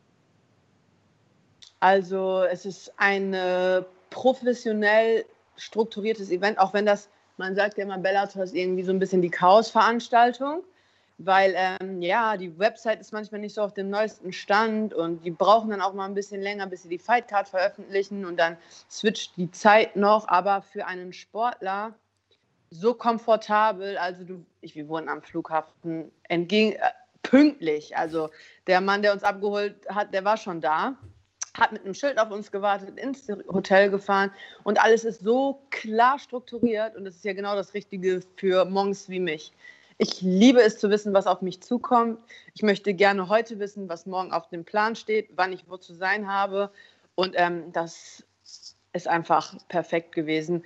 Auch das Essen in dem Restaurant war phänomenal. Ich meine, ich konnte es nicht essen, aber Sportler, die vielleicht nicht mit einem Nutrition Coach anreisen, die haben da auch die Möglichkeit, irgendwie was zu finden, was passt. Und ja, das war einfach eine richtig geile Erfahrung. Alles ist total strukturiert. Ich habe immer jeden Morgen eine E-Mail bekommen, wann ich denn zum Frühstücken muss und am Mittag, wann ich zum, nach, zum Lunch gehen soll und wann ich dann bitte beim Dinner auftauchen soll. Auch wegen der also, Quarantäne, ähm, Corona-Prävention, ja. okay. Ja, ich glaube einfach, dass äh, wir haben ja direkt zwei Events hintereinander gehabt mit dem Donnerstag und dem Samstag, wo Katharina Lehner gekämpft hatte. Ähm, und da waren wir einfach super, super viele Leute im Hotel. Und äh, ich glaube, das war eher so ein das Management, dass man da einfach äh, nicht mit 200 Leuten gleichzeitig im Restaurant aufschlägt. Weil alle waren getestet. Jeder, der das Zimmer verlassen durfte, der war halt auch Corona-free. Hm. Du hast jetzt eben den Nutrition Coach angesprochen. Ganz kurz, seit wann arbeitest du mit ihm? Wer ist das? Was genau macht der? Also, das ist äh, Tristan, Tristan Kennedy. Den, mit dem arbeite ich jetzt schon etwas länger. Vor meinem letzten Kampf in Kanada habe ich auch mit ihm gearbeitet, aber da ging es primär darum, mein Gewicht runterzubringen. Aber seitdem ich bei Bellator unterschrieben habe, arbeite ich einfach ein bisschen anders mit denen, weil ich jetzt halt auch einen Condi-Coach habe, der sich um meine Fitness kümmert. Und ähm, da habe ich solche Tests gemacht, wie viel Kalorien ich verbrenne und wo meine Herzfrequenzen in welcher Zone sind und wann die wechseln, weil wir halt auf Heartrate trainieren. Ähm, und seitdem, ich verbrauche unglaublich viele Kalorien, das ist unfassbar, also für eine Frau. Wie viel ist das so am Tag? Äh, ich, wenn ich nichts mache, verbrenne ich schon 2,5. Oha, ein Grundumsatz ja. 2,5 ist ordentlich, ja. Das ist ordentlich. Und ähm, wenn du dann halt so diese Standard-Nutrition-Pläne bekommst, um Diät zu machen, dann bin ich immer so hm. tot einfach, wie ein Zombie. Die schneiden ja immer auch ganz gerne als erstes ähm, Kohlenhydrate raus. Und ich bin Kohlenhydrate-Typ. Wenn du mir die wegnimmst, dann kann ich keine Leistung bringen. Und genauso habe ich mich in Kanada auch gefühlt im, im Ring gegen hm. diese Kanadierin. Da dachte ich, irgendwas stimmt hier nicht. Und ich hatte Schiss, ne? Ich muss sagen, ich hatte Schiss. Als ich ähm, der Weightcut war hart, manchmal so, wenn man eine Frau ist und wenn man Stress hat, die Hormone spielen verrückt, ähm, dann passieren Dinge, die eigentlich nicht passieren sollen und der Körper fängt an, Wasser festzuhalten. Boah, und ich war dann schon so, oh mein Gott. Und ähm, nee, also der hat mich super beruhigt. Dann haben wir diesen Weightcut durchgezogen und ich dachte mir so, scheiße. Du weißt ja selber, wenn man zu viel macht an Gewicht, dann ist die Performance unter Umständen davon beeinflusst. Und ich dachte, scheiße, Nee, also ich war ein Monster im, im Ring, im Cage. Nee, hat sich gut angefühlt. Also der ist ein Profi und das merkt man halt auch. Der arbeitet halt auch mit Connor zusammen und betreut halt so ein bisschen unser Team. Das ist eine gute Erfahrung. Okay, ein Monster im Cage, so kennen wir dich. War jetzt deine zweite internationale Vorstellung? Das zweite Mal hast du geglänzt. Das äh, lässt natürlich ganz, ganz viel hoffen und, und erwarten. Ich bin bei dir. Ich glaube, so ein bisschen, noch ein bisschen mehr Reifeprozess. Da freue ich mich drauf, da würde ich mich drüber freuen. Ähm, Mandy, die Zeit rennt. Hast du irgendwas, was du auf jeden Fall noch loswerden willst? Irgendjemand, den du grüßen willst? Irgend, irgendwas, was du deinen Fans mitgeben willst? Ja, ich ähm, danke auf jeden Fall für den Support von zu Hause. Das war phänomenal. Also, ob das jetzt meine Freunde waren oder ob das meine Familie waren und auch einfach die Schlagwort Nation. Ne? Das war ja unfassbar, was ich da für ein Feedback bekommen habe. Also im Vorfeld haben die Leute mir super viel Erfolg gewünscht und im Nachhinein habe ich so viele Nachrichten bekommen und das war einfach durchweg positiv und darüber bin ich sehr, sehr dankbar, weil das ist ähm, das, was ich mir durchlese und das ist das, was mich motiviert, wenn es einfach mal Tage gibt, wo du dir denkst, Alter, was machst du denn hier überhaupt? Das hat mir auch gut über den Cut geholfen, weil ich immer wieder in meinem Kopf hatte, so komm, ey. Ich, ich finde es natürlich einfach schön, Deutschland zu repräsentieren und ich bin einfach so glücklich, dass es so gut klappt auch. Und ähm, ja, Sky is the limit. Ich, ich habe Bock auf mehr und ich hoffe, ihr habt auch Bock auf mehr und ja, ich danke euch einfach und ich danke vor allem Malantis, die ähm, wirklich ohne ohne dass man sie gefragt hat oder um irgendetwas gebeten hat, die mich da echt total cool supporten mit ihren Supplements, also mit den Ölen, mit den Cremes und allem drum und dran. Die, äh, die sind einfach voll da und man wünscht sich einfach mehr auch solchen Support aus der Community. Die sind echt einmalig, die gute Frau und der gute Herr. Cool. Klingt nach ganz, ja. ganz vielen positiven Vibes. Äh, ich muss sagen, ich freue mich immer, äh, wenn ich mit dir sprechen kann, aber noch mehr natürlich, wenn ich dich kämpfen sehen kann, vor allen Dingen, wenn die Performances so aussehen. Ähm, the sky's the limit, du hast es gesagt. Mandy, vielen Dank, dass du dir Zeit genommen hast. Äh, ich freue mich ganz bald wieder von dir zu hören, wieder zu sehen. Halt uns auf dem Laufenden und ich würde gerne mit dir hier exklusiv verkünden, wenn es das nächste Mal wieder rund geht und gegen wen. Auf jeden Fall, ich bin dabei. Okay, ich nehme dich beim Wort. Hab noch eine gute ja. Zeit, feier noch ein bisschen, nicht zu viel und dann sehen wir eine noch stärkere Mandy Böhm beim nächsten Mal. Vielen Dank für deine Zeit. Ich danke euch. Bis bald. Bye, bye. Ereignisreiche Tage liegen hinter uns. Es sind äh, viele gute Performances dabei gewesen von äh, deutschen Athletinnen und Athleten. Und was war da los? Also so viele Kick-KOs, so viele krachende KOs, die wir hatten im MMA. Und äh, du hast gesagt, es war nicht nur im MMA so. Ja, tatsächlich hatten wir auch noch einen Boxkampf hier auf deutschem Boden. In Magdeburg wurde geboxt vor 2000 Zuschauern im Übrigen. Also äh, auch das äh, vielleicht eine erwähnenswerte News. Das ist so ein Stück Normalität, äh, kann man fast schon sagen. Also das hat schon wieder irgendwie angemutet wie, wie eine reguläre Veranstaltung fast schon in der GTEC Arena in Magdeburg. Ich glaube 7000 gehen da rein oder was. Äh, 2000 ist ja schon mal besser als 300.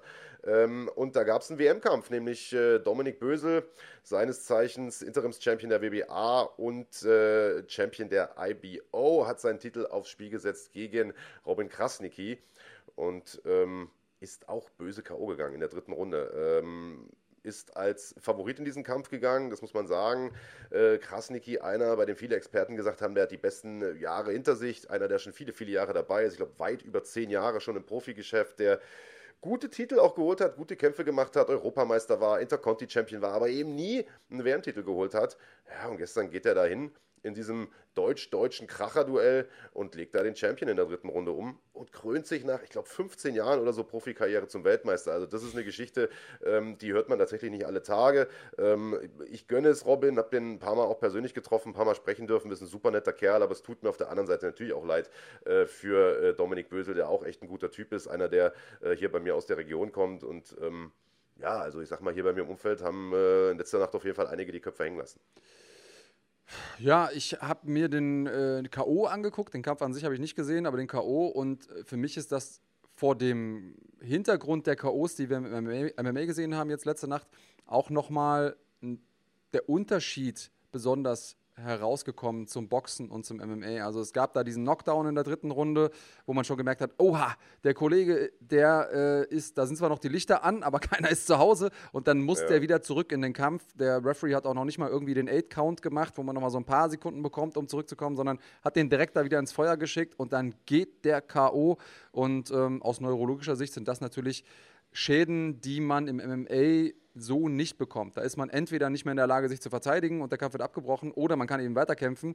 Also selten, dass wir das so sehen und die, und die neurologisch richtig schlimmen Dinge sind halt die, du bekommst einen, bist dann wieder wach und bekommst wieder einen. Ähm, das habe ich da gestern gesehen. Wahnsinns-K.O., auch das muss man sagen. Auch Boxen kann mal interessant sein, habe ich gelernt. Ähm, Wahnsinn. Irgendwas, irgendwas war besonders. Ich weiß nicht, ob es an der Ausrichtung des Monds lag äh, äh, heute Nacht oder so, aber irgendwie ja. standen die Sterne günstig für krachende Chaos ja, wollen wir mal nicht in den Bereich der Esoteriker abdriften, aber äh, erfreulich auf jeden Fall, dass in Deutschland, wie gesagt, wieder gekämpft wird. Wir hatten ein paar tolle Veranstaltungen ja in den letzten Wochen im MMA-Bereich, wie gesagt, Fair FC, NFC, jetzt wird äh, bei SES e auch wieder geboxt vor, wie gesagt, 2000 Zuschauern und es geht weiter mit äh, geilen Veranstaltungen auf deutschem Boden, äh, nächstes Wochenende nämlich schon, genauer gesagt am 17.10. Äh, und zwar im schönen Berlin. Da feiert das Spitfire Gym mehr oder weniger eine Hausgala, aber äh, ich sag mal, der Begriff Hausgala, der wird dem Ganzen eigentlich gar nicht so wirklich gerecht. Wir schauen auf die Card, die es wirklich in sich hat, gleich nochmal im Detail. Vorher gibt es aber erstmal einen kurzen Trailer zu dieser wirklich geilen Veranstaltung.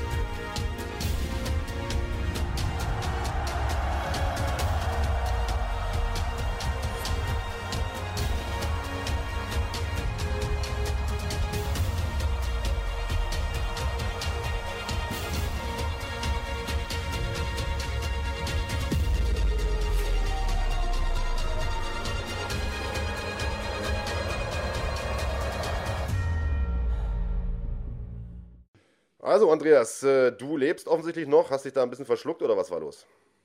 Ja, sorry. Äh, äh, auch ich bin ein Mensch und ich äh, kann mich auch verschlucken. Sorry dafür. Ja. Das ist eben quasi Live-Fernsehen. Hm, nicht wirklich, weil wir sind ja aufgezeichnet. Und wir sind auch nicht im Fernsehen, aber. Wir haben es trotzdem drin gelassen, keinen Bock, das rauszuschneiden. Ähm, ja, so wirkst du auch ein bisschen menschlicher, lieber Andreas. Aber geiler Trailer auf jeden Fall, äh, haben wir gerade gesehen. Wir schauen nochmal rein in die Fightcard. Also Super League MMA heißt das Produkt, um das es geht. 17.10.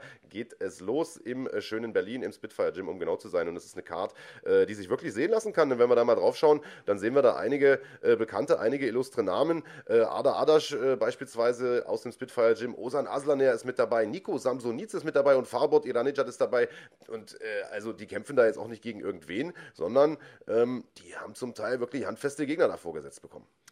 Genau wie du es sagst, im Main Event steht Farbot Iranijad gegen Ömer Chankardisle. Also das wird ein, ein ziemlicher Kracher und du hast diesen Begriff äh, ja, Gym Fight Card oder Gym Event irgendwie in den Ring geworfen. Das wird dem Ganzen auf jeden Fall nicht gerecht. Die haben da einiges aufgefahren und vielleicht ist das so ein bisschen die, äh, ja, die Upside von dieser Corona-Geschichte. Denn sowas bei einer Gym-Veranstaltung mit so guten Namen, mit so hochwertigen Matchups, das hätte man sich, äh, sag ich mal, im Februar noch nicht vorstellen können. Nico Samsonice kämpft hier gegen Connor Hitchens, ein, ein Engländer, der ungeschlagen äh, da anreist nach, äh, nach Berlin. Ähm, Ozan Aslaner gegen Tamilan Dadaev, auch das ist ein sehr, sehr gutes Matchup, wo ich echt gespannt bin, ähm, ob Aslaner da ja so ein bisschen aus seiner Talsohle rauskommen kann. Und Ada Adasch gegen äh, Michael Rirsch, also ich muss sagen, ich bin gehypt. Ja, absolut. Und bevor jetzt uns einige Leute hier in den Kommentaren auf den Deckel geben, ist natürlich keine Gym-Veranstaltung, sondern es ist eine Veranstaltung des Spitfire Gyms, findet aber nicht im Spitfire Gym statt, sondern in der Ballsporthalle Köpenick. Kleine, aber feine Halle, ähm, ja, im schönen Stadtteil Köpenick, äh, einer der Stadtteile, der noch nicht ganz so vom Coronavirus äh, heimgesucht wurde. Einige Teile Berlins sind ja leider Gottes äh, inzwischen schon äh, Corona-Hotspot bzw. Äh, Risikogebiet. Äh, Köpenick Gott sei Dank nicht. dort in der Halle kann stattfinden, aber eben, wie gesagt, reduzierte Zuschauerzahlen, im Grunde genommen kein Publikum. Publikum. Daher, ähm, wie du schon gesagt hast, kleineres Ambiente und dafür wirklich eine absolut beeindruckende Karte. Du hast vollkommen recht. Also äh, Farbot Iranejad, den kennt man noch von GMC, hat da wirklich ein paar Riesenkämpfe hingelegt. Ein absoluter Hitzkopf, aber eben auch einer ähm, für spektakuläre Fights. Bekommt es zu tun mit Ömer Chankades her, das hast du gesagt, Andreas, einer, der ja ursprünglich geplant war für die PFL-Qualifier-Serie, wenn ich mich recht erinnere. Ähm, so ist es und äh, die ist ja abgesagt worden für äh, diese Saison und äh, die PFL hat gesagt, hört mal zu, wir wollen euch nicht zurückhalten, ähm, hat da die Verträge aufgelöst, also hat den Leuten die mhm. Möglichkeit gegeben, auch außerhalb der Liga zu kämpfen. Ähm, schauen wir mal, wie der Kampf läuft, vielleicht kann er ja nächstes Jahr dann da anknüpfen, aber ja, ich sag mal, Iranijad, an dem, über den sollte man nicht hinweggucken, denn das wird ein äh, ja, spannendes Duell. Absolut. Nico Samsonice, hast du auch gesagt, bestreitet den Co-Main-Event, trifft auf den ungeschlagenen Briten Connor Hitchens. Und Nico Samsonice ist einer, der eigentlich äh, letzte Woche hätte kämpfen sollen in Bochum bei Fair FC. Dann ist der Gegner da irgendwie drei, vier Mal ausgefallen und irgendwann haben sie gesagt, wisst ihr was, wir haben keinen Bock mehr, wir sagen das Ding jetzt einfach komplett ab und kämpfen jetzt auf der eigenen äh, Veranstaltung und äh, haben sich da aber kein Fallobst hinstellen lassen. Das äh, ehrt die Jungs vom Spitfire, du hast es gesagt, Connor Hitchens, ungeschlagen in sechs Kämpfen. Das ist eine ganz schöne Granate. Ist eine ziemliche Granate, äh, Nico Samsonice, aber fairerweise auch der Grappler, der sich zum Striker entwickelt hat, ähm, ja. der immer so ein bisschen äh, tiefenentspannt wirkt, bis dann eben der erste Ringgong läutet. Und ich bin sehr gespannt, wie er sich schlagen wird gegen einen guten internationalen Gegner. Absolut. Äh, Osan Aselner ist außerdem auch zurück. Äh, mit dem hast du ja auch noch gesprochen. Ähm, Interview äh, wird noch kommen. Der bekommt es mit Tamirlan Dadaev zu tun. Ein junger Mann, der leider, muss man sagen, äh, deutlich weniger Hype um seine Person hat, als er eigentlich verdient hätte. Denn das ist ein junger Mann, der schon seit vielen, vielen Jahren ähm, in der deutschen MMA-Szene unterwegs ist. Ich habe den sehr, sehr häufig auch live kämpfen sehen, teilweise auch in Turnieren live kämpfen sehen, die er abgeräumt hat, zwei, drei Kämpfe an einem Abend äh, gewonnen hat. Wir sehen es da auch an der Bilanz, hat jetzt irgendwie 26 Kämpfe, 19 Siege davon und der Typ ist noch super jung, also der ist definitiv jünger als du und ich, äh, deutlich jünger, also ich glaube, der ist noch nicht mal 30. 26. Und, äh, ja, 26 ist der. Also äh, hat sich über die Jahre irgendwie auch so ein bisschen äh, ja, Masse antrainiert, war, glaube ich, früher mal ein bisschen leichter und ist einer, der immer für spektakuläre Kämpfe gut ist. Und ich sag mal, jeder, der GMC verfolgt hat, weiß, äh, Oslan Aslan ja auch. Also äh, das ist für mich so ein bisschen der Geheimtipp äh, dieser Card. Auf jeden Fall. Dadaev ähm, kommt ja ursprünglich aus, aus Österreich, beziehungsweise wohnt da. Und wenn man sich mal die Liste der Leute anguckt, gegen die er verloren hat, die ist schon sehr, sehr exklusiv. Also da sind Leute wie Nick Hein, äh, Peter Sobota, ähm, Piotr Hallmann, absolute internationale Hochkaräter und ja, Leute, gegen die man auch mal ohne Schande verlieren kann. Seine letzte, Niederlage war gegen Raphael Levent. Das ist ein Gegner, den sein äh, jetziger Gegner ähm, Ozan Aslaner besiegt hat. Also, na, wer MMA-Mathematik Mathematik liebt, der kann da ein bisschen rumspekulieren. Wir wissen natürlich, das ist letzten Endes komplett irrelevant, aber ein sehr, sehr gutes Matchup für beide und ein Kampf, an dem beide wachsen können und vor allen Dingen einer, auf den sich die Zuschauer freuen sollten. Tja, Lobend erwähnen würde ich vielleicht noch von der Undercard Daniel Vogel, junger Mann, der auch erst vor ein paar Wochen gekämpft hat in Riesa bei MMA Live. Äh, einen tollen Comeback-Sieg äh, erzielt hat und äh, danach zu mir gekommen ist, sich lange mit mir unterhalten hat, großer Fan ist des Schlagwort Podcasts. Also Daniel, beste Grüße an der Stelle. Und ähm, der seine Karriere von Beginn an natürlich ernst genommen hat, aber jetzt noch mal einen Gang hochgeschalten hat und äh, tatsächlich nach England gezogen ist. Im Team Kaobon trainiert. Andreas, muss ich dir nicht sagen, eins der etabliertesten Gyms äh, Europas. Und der sagt, seitdem ich dort trainiere, bin ich ein anderer Mensch, bin ich ein anderer Kämpfer. Und das hat man gesehen. Also der hat da, ähm, ich weiß jetzt gar nicht mehr, wer der Gegner war in Riesa, aber den hat er auf jeden Fall äh, relativ deutlich zerlegt äh, und hat jetzt hier mit Ibrahim Hosnimpur ähm, auch einen gestandenen Kämpfer äh, vor der Brust. Ähm, das ist sozusagen der Main Event der Undercard, also auch das ein Kampf, äh, den man, auf den man sich definitiv freuen kann. Bin ich bei dir. Ich mag es ja immer, wenn wir Kämpfer sehen, die sich komplett widmen dem Sport, die alles stehen und liegen lassen und dann eben rausmarschieren oder rausziehen in die weite Welt wenn es dann nicht irgendwie zu Hause die entsprechenden um, äh, Trainingsumgebungen gibt und, äh, und dann da irgendwie alles auf eine Karte setzen. Insofern wünsche ich alleine aus der Tatsache heraus, dass er das gemacht hat und großer Fan des Podcasts ist, ihm natürlich alles Gute, aber ich glaube, auch er hat keine einfache Aufgabe vor sich. Das ist eine von diesen Aufgaben, die man lösen muss, wenn man einen Schritt weiterkommen möchte. Ibrahim Husseinpur, auch ein sehr, sehr guter Kämpfer. Insofern vieles, vieles Gutes zu sehen. Tja, also das Ganze gibt es natürlich zu sehen auf Run Fighting, auf dem YouTube-Kanal. Ähm, Im Rahmen der Silbermitgliedschaft äh, könnt ihr euch das Ganze anschauen am 17.10., also diesen Samstag, live aus Berlin. Lieber Andreas, und du hast mit einigen der Kämpfern, äh, einigen der Kämpfer der Card gesprochen. Alter, Deutsch, deutsche Sprache, schwere Sprache. Was hast du nochmal ähm, studiert? Nämlich äh, Osan Aslaner und äh, Nico Samsonice. Ja, da haben wir aber nicht buchstabieren äh, gelernt, ne? Im, im Germanistikstudium. Hättet ihr vielleicht mal. Ähm, ja, wäre wahrscheinlich besser gewesen. Äh, nämlich äh, Nico Samsonice und Osan Aslaner und äh, beide Interviews wollen wir euch natürlich nicht vorenthalten. Osan Aslaner hauen wir sozusagen separat auf dem Kanal raus. Das gibt es bald. Und Nico Samsonice, was der zu sagen hatte, das schauen wir uns jetzt mal an. Hallo und herzlich willkommen bei unserem Interview-Segment. Heute spreche ich mit einem äh, ganz besonderen Gast. Ähm, zwischen uns stimmt die Chemie, so habe ich zumindest das Gefühl. Können wir ihn gleich mal fragen, ob das auch äh, so ist. Er kämpft bald wieder und darauf haben viele seiner Fans gewartet, äh, mich eingeschlossen. Nico Samsonice ist der Name. Nächste Woche ist es soweit bei der Superfight League 17.10. Genug der Vorrede. Hallo Nico, wie geht's dir? Hey Andreas, gut, gut, auf jeden Fall. Ähm Dankeschön, freut mich hier zu sein, wieder bei euch. War jetzt schon wieder eine Weile. Und ja, ich kann mich nicht beklagen. Ich freue mich, dass jetzt endlich äh, ein Kampf steht. Es war echt ein richtig, richtig langer Prozess mit Corona, mit Absagen. Ich hätte eigentlich ursprünglich bei NFC kämpfen sollen, bei NFC 2. Das hat auch nicht geklappt. Ähm, hatte zwei Gegner, die haben jeweils aus verschiedenen Gründen abgesagt. Und ähm, jetzt ist es in Berlin vor heimischer Kulisse, also soweit es natürlich geht mit Corona-Maßnahmen. Ähm, aber ja, bei Super League am Samstag in einer Woche. Dementsprechend, äh, ja, ich freue mich. Du hast es beschrieben und das ist ein Szenario, das viele Kämpfer jetzt 2020 kennenlernen. Also auch vorher ist es schon so, insbesondere ich sag mal, je unerfahrener die Gegner sind, umso wahrscheinlicher ist es, dass man eine Absage bekommt. Ich glaube, das kann man so sagen. Im Amateurbereich ist es manchmal so, dass man hinfährt und dann äh, vor Ort noch Ab Absagen bekommt.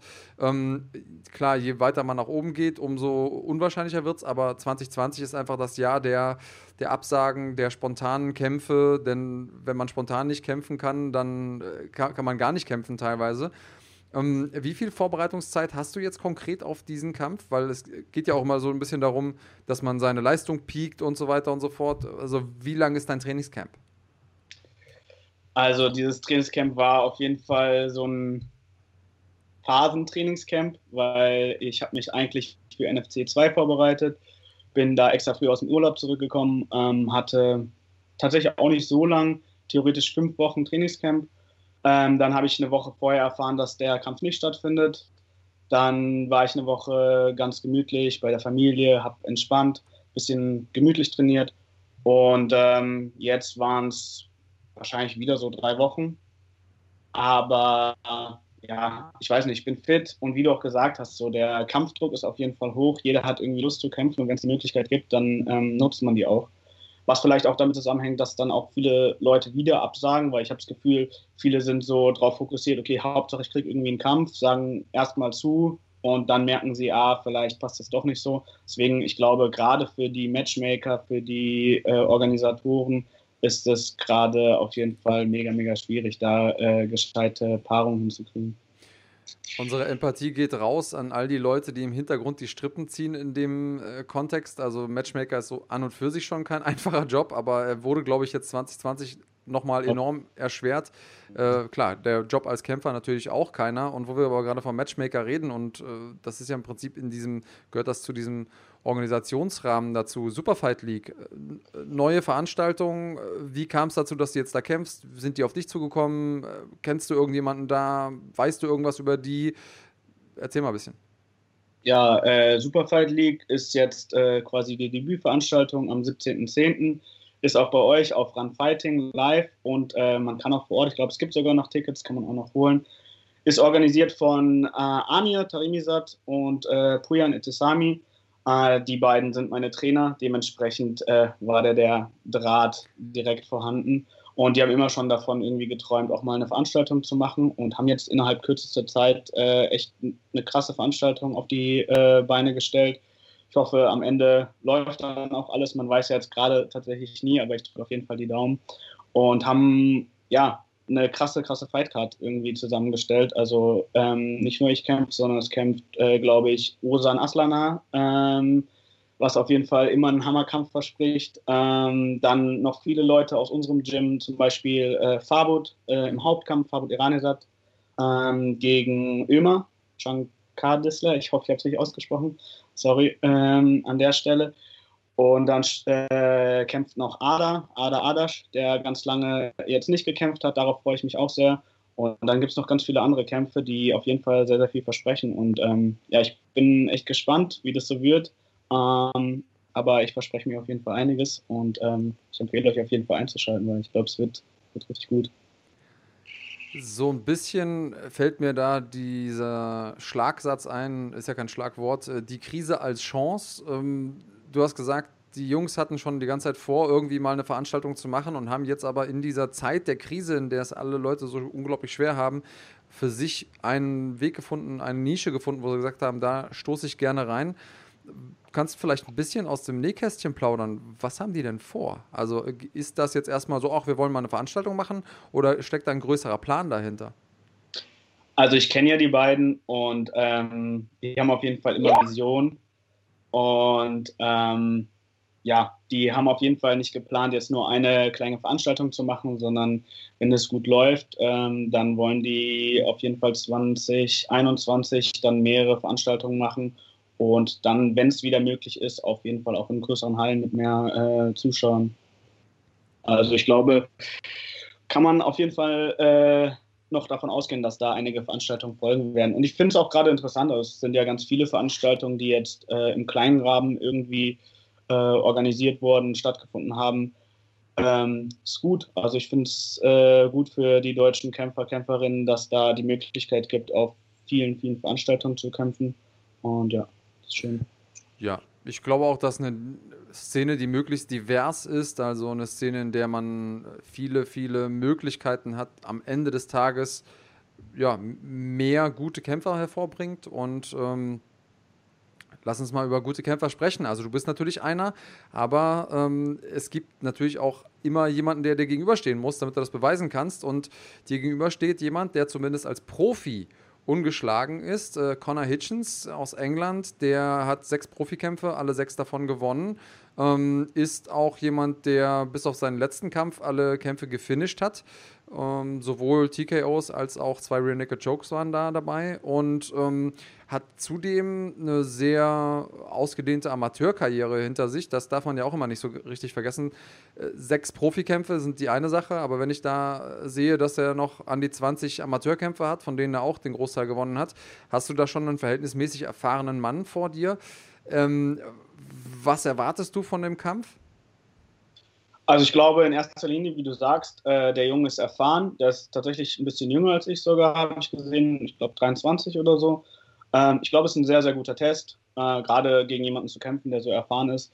Ich habe das Gefühl, gerade in Großbritannien neigen die Kämpfer ja dazu, erstmal so 10, 11, 12 Amateurkämpfe zu machen, was äh, ich sehr gut finde.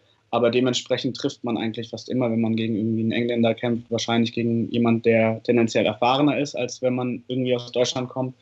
Ähm, und ja, ich weiß nicht, also ich freue mich auf jeden Fall auf den Kampf. Ich freue mich in erster Linie erstmal, dass ich überhaupt einen Gegner habe, weil äh, das war auch in dem Prozess auch wieder ein Hin und Her. Ich habe gestern erst erfahren, äh, dass ich jetzt am Ende äh, gegen Conor Hitchens kämpfe. Ähm, an der Stelle auf jeden Fall auch äh, nice, dass er zugesagt hat, dass er kämpfen will, dass er äh, den Weg nach Berlin macht. Und ich glaube, es wird, es wird interessant. Ich kann es noch nicht einschätzen, ob er mit mir auf den Boden gehen will oder ob er im Stand bleiben will. Er ist ähnlich groß wie ich. Ähm, dementsprechend, glaube ich, wird es erstmal ein bisschen abtasten und dann ja, entwickelt sich das Ganze irgendwie natürlich, äh, so wie es meistens ist. Und ja, ich freue mich auf jeden Fall erstmal auf den Kampf und dann mal gucken. Ich glaube, es ist auf jeden Fall ein guter Test, wie ich schon gesagt habe. Und äh, mal gucken dann, äh, wie der Kampf ausgeht und äh, was dann in Zukunft darauf folgt. Also, wenn ich den Tipp geben darf, ich bin bestimmt ganz weit davon entfernt, Social Media Experte zu sein, aber ich würde mit Sicherheit so einen Tweet oder einen Instagram-Post absetzen, in dem was steht wie: Ey Leute, ich habe eine Hammer-News für euch, als nächstes kämpfe ich gegen Connor. ähm, nur, nur für mich gibt bestimmt das ein oder andere, die ein oder andere Reaction. Ähm, ich glaube, dass wir ganz, ganz viele interessante Sachen da sehen können. Berlin ist ja eh so ein, so ein Hotspot, wo es ganz lange, was die MMA-Szene anging, irgendwie extrem ruhig war, wo ich mich immer gefragt habe, wie kann das sein, dass äh, Hauptstadt so viele Leute, aber kaum gute MMA-Kämpfer. Das hat sich jetzt in den letzten, sag ich mal, gefühlt fünf Jahren doch stark verändert. Ähm, die MMA-Landschaft in Berlin ist sehr viel bunter geworden. Viele gute Kämpfer kommen daher.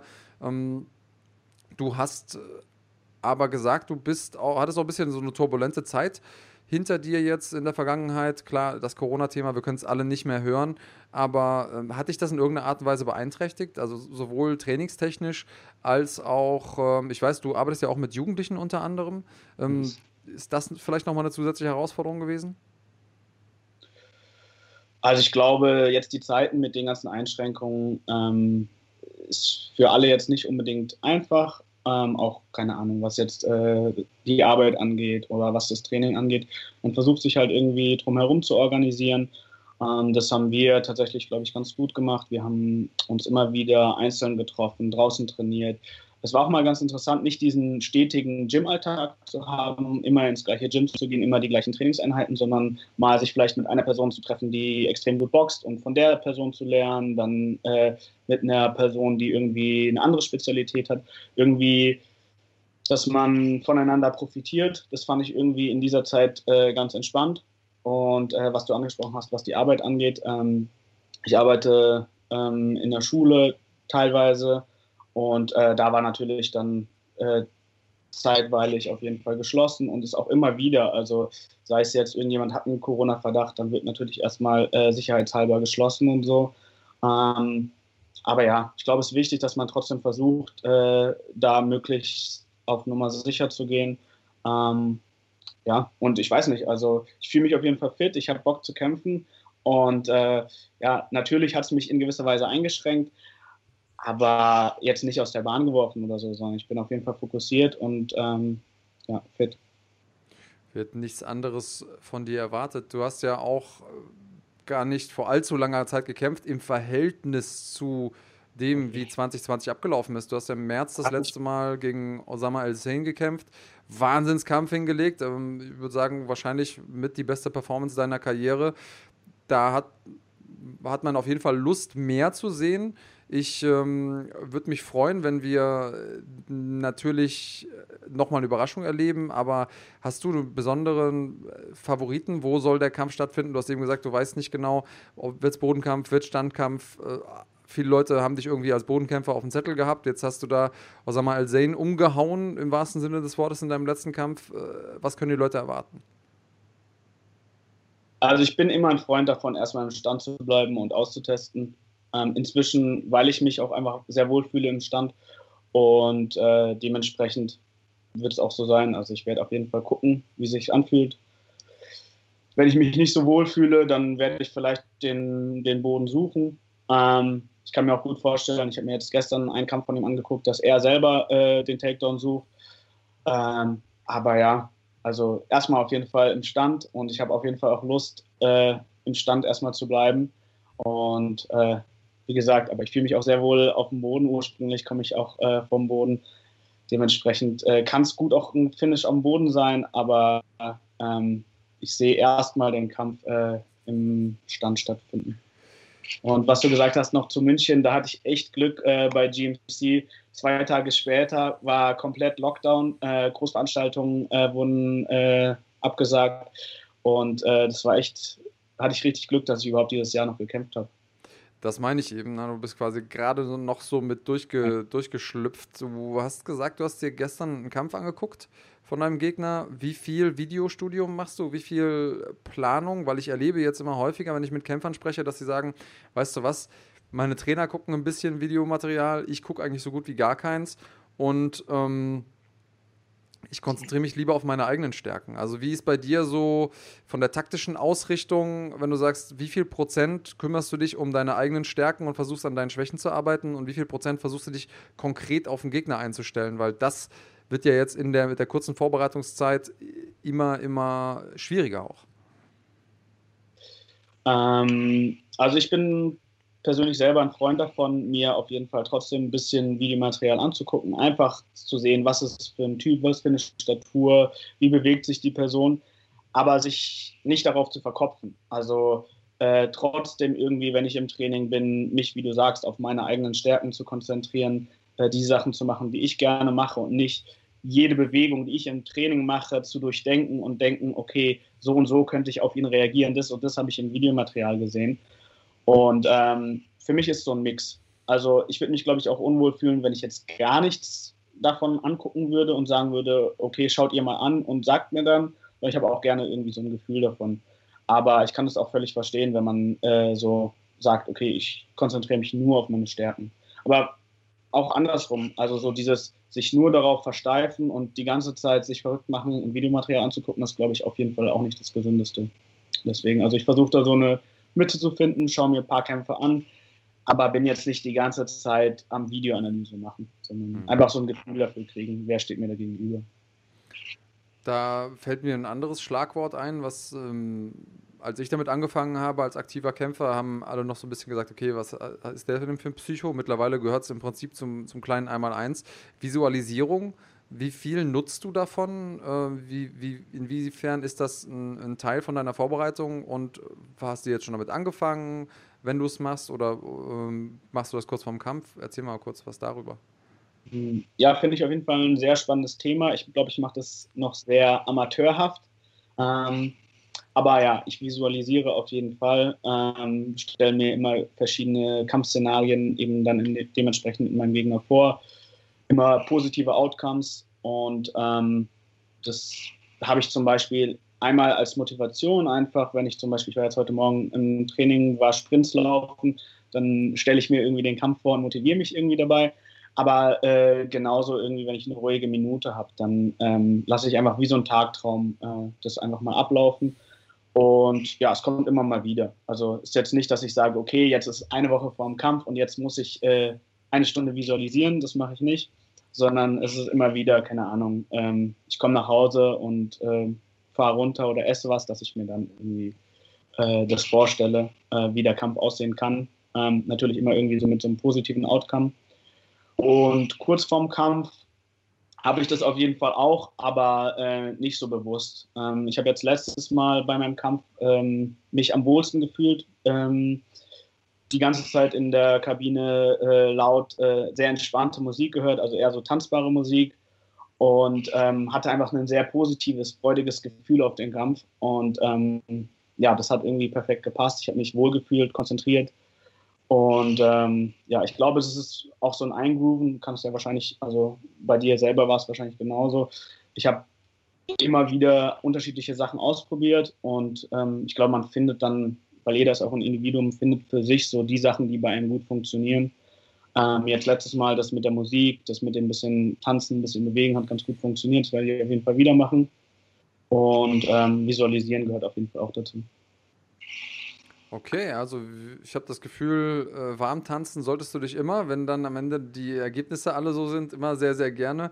Du, die Zeit rennt uns davon. Äh, einfach, wenn man mit dir spricht, dann vergeht die Zeit wie im Fluge. Hast du noch irgendwas auf dem Herzen? Das letzte Wort würde ich gerne dir überlassen. Magst du noch jemanden grüßen?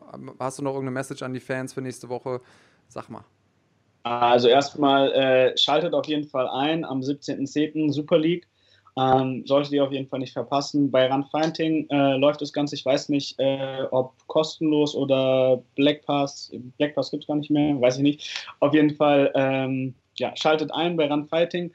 Ansonsten äh, danke, dass ich äh, mal wieder hier sein konnte bei euch. Und äh, ansonsten Grüße an mein Gym, Spitfire Gym, an meine Trainer. Äh, danke an Amir und Pujan, die so schnell mir den Kampf jetzt ermöglicht haben. Ich danke dir, Nico. Hab noch eine gute Zeit. Äh, vielen Dankeschön. lieben Dank. Danke. Bye bye, mach's gut. Ciao. Nico, einer von den Leuten, mit denen ich auch jederzeit einen Kaffee trinken gehen würde, mit dem ich mich sehr, sehr äh, gerne auch so umgebe und deswegen auch gerne mit ihm spreche. Ich hoffe, er hat auch Spaß beim Interview.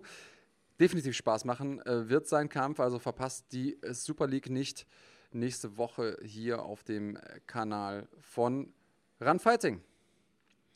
Und äh, ja, was haben wir denn noch? Es gibt noch ein paar Dinge, die im MMA passiert sind, lieber Marc. Äh, international gesprochen ist einiges los, vor allen Dingen um die ganz großen Namen.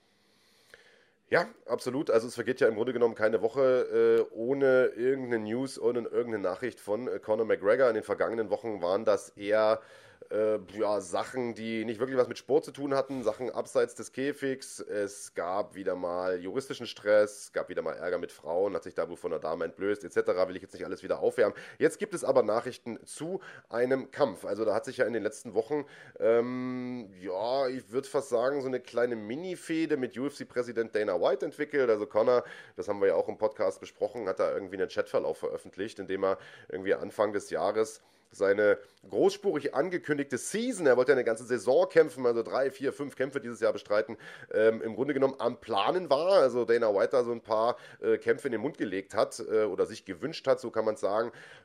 Einige davon klangen eher nicht so sinnvoll aus unserer Sicht. Also Diego Sanchez beispielsweise als Gegner, den hätte ich mir jetzt nicht unbedingt gewünscht, aber einige klangen auch sehr, sehr gut. Justin Gaethje beispielsweise.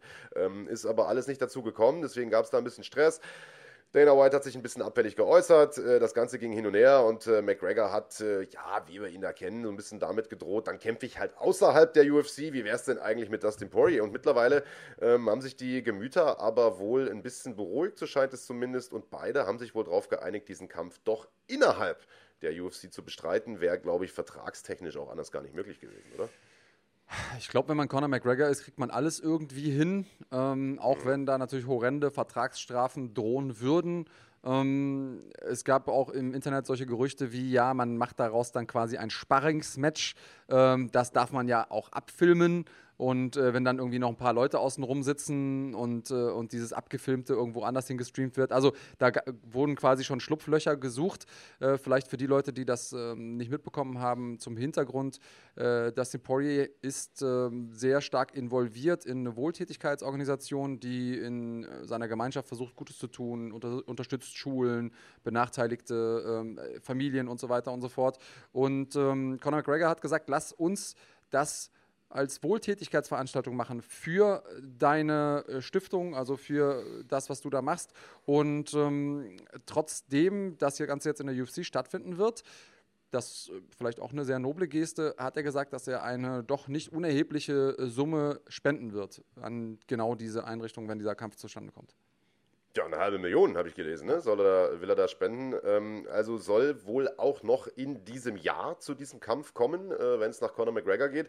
Äh, das kann ich ehrlich gesagt gar nicht so richtig glauben, denn äh, das Jahr ist ja gar nicht mehr so lang. Allerdings muss man sagen, man hat durch ein paar äh, verletzungsbedingte Ausfälle ein paar freie Main-Event-Spots noch da, nämlich für die letzten beiden Großveranstaltungen in diesem Jahr. Kamaru Usman hat ja zurückgezogen, also der Kampf gegen Gilbert Burns ist geplatzt für die sozusagen Jahresendveranstaltung im Dezember und auch, wie heißt er, Corey, Cody Garbrandt, Mensch, ich bin heute noch ein bisschen neben mir, ähm, hat sich verletzt glaube, einen Bizepsriss oder sowas hat der junge Mann und äh, wird seinen Kampf gegen Davison Figueiredo nicht antreten können. Also da platzt der nächste Main Event weg.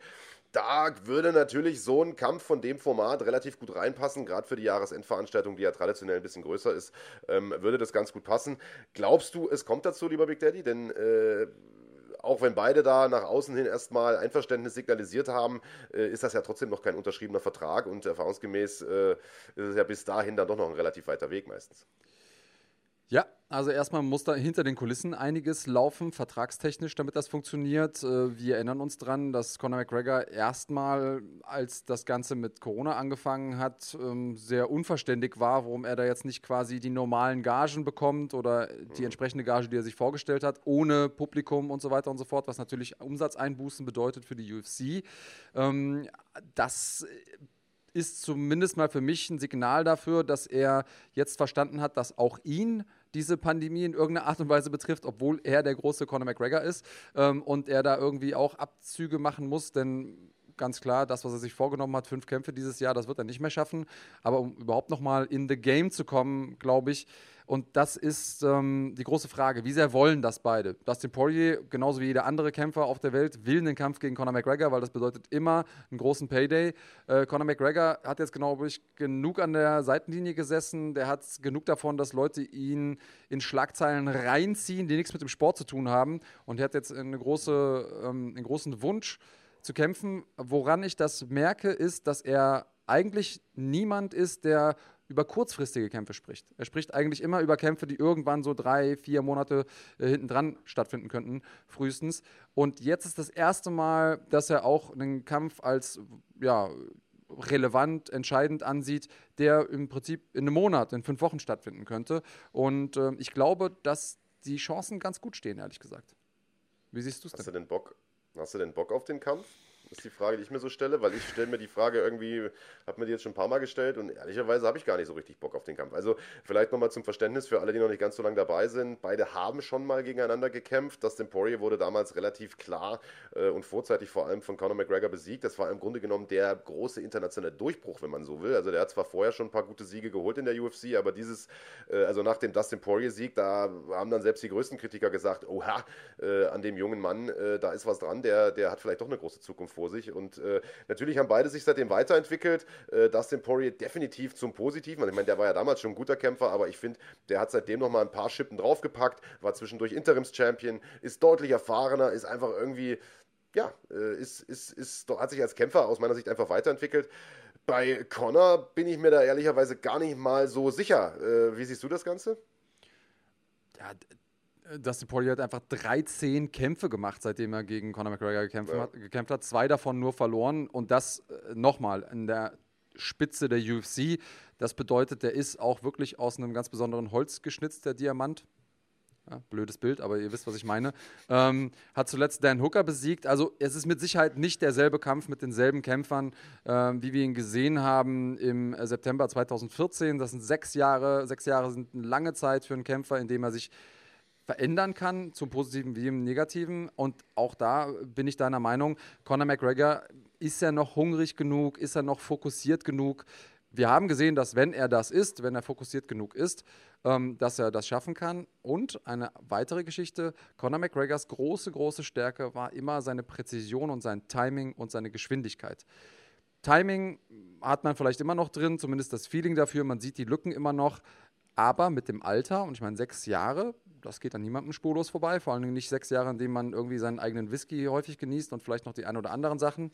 Ähm, deswegen wissen wir nicht genau, wie schnell ist Conor McGregor da. Äh, noch und ich würde sagen, rein sportlich ist das ein inter interessanter Kampf, aber ich werde es nicht müde zu betonen, der Kampf, den ich am liebsten sehen wollen würde, ist Jorge Masvidal gegen Conor McGregor, wird jetzt nicht passieren. Masvidal tritt gegen Cody Garbrandt an, aber irgendwie ja, lässt mich das äh, nachts äh, nicht schlafen. Der tritt gegen äh, Kobe Covington an. Ah, äh, ja, ähm, meine ich, nicht Garbrandt, ja, genau, richtig. Äh, ja. Beides, beides tätowierte Amerikaner. Ähm, Die sehen alle gleich aus für mich ich, also ich, ich bin bei dir, ich sehe es ähnlich, irgendwie wird das Ganze genauso analysieren und ich sag mal, ich finde, der Kampf ist eigentlich auch ein relativ großes Risiko, weil ich glaube, es ist nicht der ganz große Money-Fight, äh, so ein cooler Typ wie das denn auch ist und ich gönne dem, wie gesagt, alles und der soll die halbe Million da für seine, für seine Charity auch bekommen und so, aber ähm, ich glaube einfach nicht, dass er jetzt so der, der große Seller ist, weißt du, also der, der, der Millionen Pay-Per-Views verkauft oder sowas. Also das ist halt irgendwie, wird es, glaube ich, von außen so ein bisschen als, weiß ich nicht, Aufbaukampf betrachtet, könnte ich mir vorstellen von den Casuals, eben weil Connor auch schon einen Sieg über ihn hält. Und das ist aber überhaupt kein Aufbaukampf, ganz im Gegenteil, du hast es gerade gesagt, es ist ein total gefährlicher Kampf. Und wenn Connor das Ding verliert, dann stellt sich die Frage, was macht man denn da noch mit dem, weißt mhm. du? Es kommen immer so Sprüche wie, naja, der dritte Kampf gegen Nate Diaz, den ich im Übrigen auch nicht sehen will, äh, der ist ja immer da, den kann man immer irgendwie ansetzen, wenn man nichts anderes mehr hat und der der Kampf gegen Khabib, den könnte man auch irgendwie immer machen und so, aber das stimmt ja gar nicht, denn äh, ich sag mal, wenn der jetzt mordsmäßig ins Brett bekommt, dann muss man sich irgendwann auch die Frage stellen, wie weit ist der Weg denn noch zu einem Khabib-Rückkampf oder was weiß ich, weißt du? Also was macht man denn dann mit einem Conor, wenn er das Ding verliert? Und das ist ja nun, äh, weiß Gott, nicht unmöglich. Richtig, es ist High Risk, Low Reward. Ähm, klar, wenn er den jetzt nochmal schlägt, dann hat er sportlich seine Relevanz äh, nochmal unterstrichen. Ähm, Donald Cerrone, den er da zugegebenermaßen sehr, sehr eindrucksvoll umgelegt hat, ist dann doch schon irgendwie über den Zenit und insofern äh, muss man das ein bisschen relativieren und äh, Conor McGregor, das ist ein bisschen der Fluch seines großen Namens und seines Erfolgs, den kann man eigentlich nur ernst nehmen und Kämpfe von ihm kann man nur ernst nehmen, wenn sie wirklich um was gehen. Insofern, ja, ich bin da ein bisschen ambivalent. Sportlich gesehen bin ich bei dir. Äh, ist ein sehr, sehr relevanter Kampf. Ähm, vom Marketing her ein Business-Move, den ich so nicht verstehe. Aber auf der anderen Seite, wenn Connor das Ding gewinnt, dann hat er zumindest mal auch die Hardcores, wie jetzt mich zum Beispiel, wieder davon überzeugt, dass er oben mithalten kann. Also es gibt schon was zu gewinnen. Vielleicht nicht in der klassischen Marketing-Sicht, aber doch aus der sportlichen Sicht. Tja, da hast du vielleicht nicht unrecht. Naja, gucken wir mal, ob es dazu kommt. Ähm, Wäre sicherlich für den Sport nicht verkehrt. Äh, Nochmal ein Cornerkampf dieses Jahr würde sicherlich äh, ja, nicht nur der UFC helfen, sondern allen, die da irgendwie noch so die Finger mit im Game haben. Äh, zwei andere große Namen, die in den letzten Tagen oder eigentlich schon seit Monaten, wenn wir ehrlich sind, äh, die Schlagzeilen so ein bisschen dominieren, äh, sind John Jones und Israel Adesanya. Halbschwergewichtschampion und Mittelgewichtschampion sollte jedem Begriff sein. Die beiden, ja, die haben sich schon seit äh, Jahren eigentlich fast in den Haaren. Da gibt es immer mal wieder verbale Schlagabtausch und das Ganze ist jetzt in den letzten Tagen so ein bisschen hochgekocht. Da wurden die Familien mit reingezogen. Der eine hat den Vater des anderen ins Spiel gebracht, der wiederum dann die Mutter des anderen und so weiter und so fort. Also das Ganze ist ein bisschen unschön geworden. Ähm, Frage an dich, Andreas. Ist das Ganze so ein bisschen Kalkül von beiden, um einen Kampf zu provozieren? Gibt es vielleicht die große Weltverschwörung, wie viele MMA-Fans das ja irgendwie immer glauben, und der Kampf steht schon längst und das ist jetzt nur schon der Build-up dafür, oder kommt es einfach nie zu dem Kampf und es ist alles nur heiße Luft?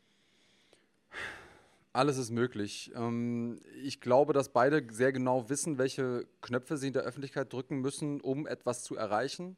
Und ich glaube, dass äh, der Wunsch, Öffentlichkeit zu haben, von Jones gerade sehr, sehr groß ist ich finde es irgendwie merkwürdig und, und auch widersprüchlich, denn er hat ja seinen Halbschwergewichtstitel abgelegt. Du hast eben gesagt, Halbschwergewichtschampion ist er jetzt nicht mehr. Ähm, muss man sich erstmal dran gewöhnen. Ähm, Stimmt, hat seinen Halbschwergewichtstitel abgelegt, weil er ins Schwergewicht will. Und dann die ganze Zeit jetzt äh, Promo zu machen für einen Kampf gegen ein Mittelgewicht oder äh, das Mittelgewicht äh, ist schon mal interessant. Daniel Cormier hat ähm, so ein bisschen als Seitenhieb und Stich gegen Jan Blachowicz gesagt, äh, Izzy wäre das beste Light Heavyweight der Welt. Ähm, natürlich auch damit gleichzeitig ein, Seitenhieb gegen, gegen John Jones, denn der hat natürlich den Frame, um auch im Light Heavyweight kämpfen zu können, hat er auch die Power, um mithalten zu können, das müsste man dann nochmal sehen. Aber er hat auf jeden Fall einen inter interessanten Stil. Wenn man die beiden gegeneinander stellt, Jones und Izzy, wäre das stilistisch super spannend. Ähm, ich glaube, wenn die Leute das genug sehen wollen und vielleicht das auch so ein bisschen ein Antesten von der, von der Hype-Maschine, ähm, dann könnte das durchaus ein Mega-Fight werden. Und ein Megafight, der ja für die Legacies, also das Vermächtnis beider, durchaus interessant ist. Und Izzy, den kennen wir als jemand, der eigentlich nur seine Legacy im Auge hat. Der will ähm, als einer der größten oder der größte und beste in die Geschichtsbücher eingehen. Und da muss man die größten und besten herausfordern. Und wenn er der Erste ist, der wirklich schaffen kann, John Jones, der im Prinzip eine, wenn nicht sogar zwei Gewichtsklassen über ihn ist und da alles rasiert hat, zu schlagen, das wäre aus seiner Sicht richtig groß. Ich, ich weiß es ehrlich gesagt nicht, aber sehen will ich das Ding auf jeden Fall. Wie sieht es bei dir aus? Ja, sehen will ich es auch auf jeden Fall. Ich glaube auch nicht, dass das Ding schon irgendwie äh, ja, ausgemacht, beschlossene Sache ist sozusagen, sondern äh, ich sehe es ähnlich wie du. Ich glaube, das ist so ein kleiner Testballon. Die gucken einfach, äh, wie groß ist das mediale Interesse. Scheint ja doch relativ groß zu sein und ich glaube, so ganz abwegig ist es nicht, dass wir diesen Kampf zu sehen bekommen. Ähm, du hast es gesagt, äh, Adesanya hat, ist relativ groß fürs Mittelgewicht, hat länger, relativ lange Gliedmaßen, aber wenn wir mal so ein bisschen seine Glory-Karriere uns noch anschauen, dann hat man gesehen, dass er gegen schwere und vor allen Dingen kräftige, äh, schlagstarke äh, Gegner äh, auch mal Probleme hatte. Alex Pereira beispielsweise, der ihm ja irgendwie die äh, letzte Niederlage beigebracht hat. Ähm, auf der anderen Seite muss man sagen, John Jonesman, der war in seinen letzten Kämpfen nicht unbedingt der Alte, der hat nicht so gewirkt, als ob er äh, jetzt noch groß äh, die, die Welt erobern will oder kann. Ähm, also wer weiß, vielleicht ist das sogar ein Kampf, den Adesanya gewinnen kann. Und man stelle sich mal vor, ähm, der besiegt den, also ich sag mal, im Prinzip einstimmig bei allen Experten, gewichtsklassenübergreifend besten Kämpfer aller Zeiten. Also größer geht es ja eigentlich nicht. Genau, da bin ich bei dir. Vielleicht sieht er auch was, ähm, was äh, wir nicht sehen in John Jones, beziehungsweise was du ja eben auch angesprochen hast, nämlich dass er einfach langsamer geworden ist, dass er einfach nicht mehr die dominanten Performances abruft, die er mal, die wir einst von ihm gewöhnt waren, ähm, und sieht da jetzt einen günstigen Moment. Ich ähm, traue ihm das zu. Ich traue ihm das zu, dass er der Erste ist, der Jones schlägt, ganz, ganz klar. Ob Jones das will, weil für den ist auf der anderen Seite dann auch wieder die Fallhöhe eine andere. Jetzt im, im Schwergewicht anzugreifen und da irgendwie gegen einen guten Gegner eins auf die Mütze zu bekommen, da kann man immer noch sagen, ja, okay, die waren irgendwie schwerer und so weiter und so fort. Aber jetzt runter zu gehen und da irgendwie gegen jemanden zu kämpfen, oder, oder auch im Light Heavyweight in seiner eigentlichen Gewichtsklasse da anzutreten. Das Problem ist, dass er nicht mehr Champion ist. Ich meine, der, der Kampf wäre dann nochmal besonders brisant, wenn John Jones noch Champion wäre und Izzy nach oben kommen könnte. Also da wäre noch die Frage zu klären, in welchem Gewicht trifft man sich denn überhaupt?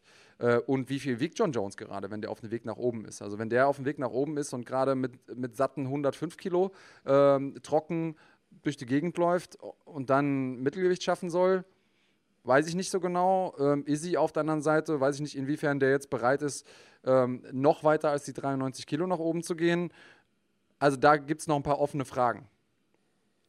Ja, absolut. Aber ich sag mal, ehrlich gesagt muss man sagen, für, für Adesanya ist das eigentlich eine Win-Win-Situation oder ein Kampf, den er eigentlich nicht wirklich verlieren kann. Ähm, ich glaube zwar nicht, dass er selbst dieses Mindset hat oder selbst so denkt, aber äh, ich als Außenstehender sehe es so, äh, was, was soll passieren? Weißt du, im besten Fall gewinnt er das Ding, äh, im schlechtesten Fall verliert er es gegen einen aus einer höheren Gewichtsklasse und den besten Kämpfer aller Zeiten. Also ich sag mal, das ist eigentlich, da kannst du, da kannst du eigentlich ganz befreit und unbeschwert reingehen, sage ich mal, in so ein Ding. Ähm, weiß ich nicht, da kannst du eigentlich nur glänzen, wenn du Israel. Adesanya bist. Und auf der anderen Seite als John Jones wird das natürlich eine sehr, sehr schwierige Kiste. Das hast du gerade schon äh, ganz korrekt ausgeführt. Übrigens lustig, ähm, ich weiß nicht, ob du es mitbekommen hast, Andreas, ähm, es gibt ja dieses Gerücht oder gab ja dieses Gerücht, dass Chael Sonnen mal irgendwie gestreut hat vor ein paar Jahren, äh, dass Jones sich mal äh, vor einer Dopingprobe unterm Käfig versteckt hat. Äh, hast du es mitbekommen? Ja, dass da was dran ist tatsächlich? Auf jeden Fall. Das ist ja sowas, wo alle immer gesagt haben, okay, ist das jetzt so ein Chael Sonnen-Ding, das er einfach mal rausgehauen hat, wie die äh, Geschichte damals, dass die Noguera Brothers versucht hätten, einen Bus zu füttern, als sie das erste Mal in den USA waren mit einer Karotte, mit weil, einer sie, Karotte. weil sie gedacht hätten, das wäre irgendwie ein sehr, sehr großer Esel. Ähm, das stimmt mit Sicherheit nicht. Aber an dieser John Jones-Geschichte, so viel hat er jetzt selber zugegeben, ist was dran. Ja, absolut. Hat sich zwar äh, nicht, also das ist zumindest seine Aussage, nicht wegen irgendwelcher leistungssteigernden Substanzen versteckt, sondern hatte irgendwie Angst vor, ähm, ja, vor vom Verband, also vor der Sportbehörde, äh, weil er wohl kurz vorher einen Dübel geraucht hat oder ein Blunt geraucht hat, nach eigener Aussage, und keinen Bock hatte, da äh, wegen Marihuana gesperrt zu werden. Denn das äh, ist ja auch schon einigen anderen äh, passiert. Nick Diaz ist da wahrscheinlich das prominenteste Beispiel. Also hin oder her, äh, es ist zumindest ein Fünkchen Wahrheit an dieser Schote, die äh, Jason damals rausgehauen hat. Ähm, ja, witzige Geschichte. Versteckt sich der Halbschwergewichtschampion unterm Käfig. Ey, ey, ey, ey. Jones geht Ja. unter den Cage. Gut, also wenn du jetzt anfängst mit Singen, würde ich sagen, machen wir den Deckel auf die Sendung drauf. Äh, war eine lange Sendung heute mit äh, sehr, sehr viel spannendem Content und ich freue mich riesig auf nächste Woche, lieber Andreas Kanyotakis. Also nochmal der Hinweis, Super League MMA am 17. Oktober. Wirklich super geil besetzte Card mit ein paar äh, absoluten Kracher-Duellen. Nico Samsonice ist dabei, äh, Ömer Cankadesler ist dabei, Osan Aslaner ist dabei, Ada Adasch ist dabei und viele andere mehr. Das Ganze live auf Run Fighting im Rahmen der Silbermitgliedschaft. Uns gibt es wieder am Sonntag mit dem nächsten Schlagwort Podcast mit äh, ja, allen News und so weiter. Ihr kennt das Prozedere. Macht es gut. Bis dahin. Bleibt gesund. Und bleibt cremig.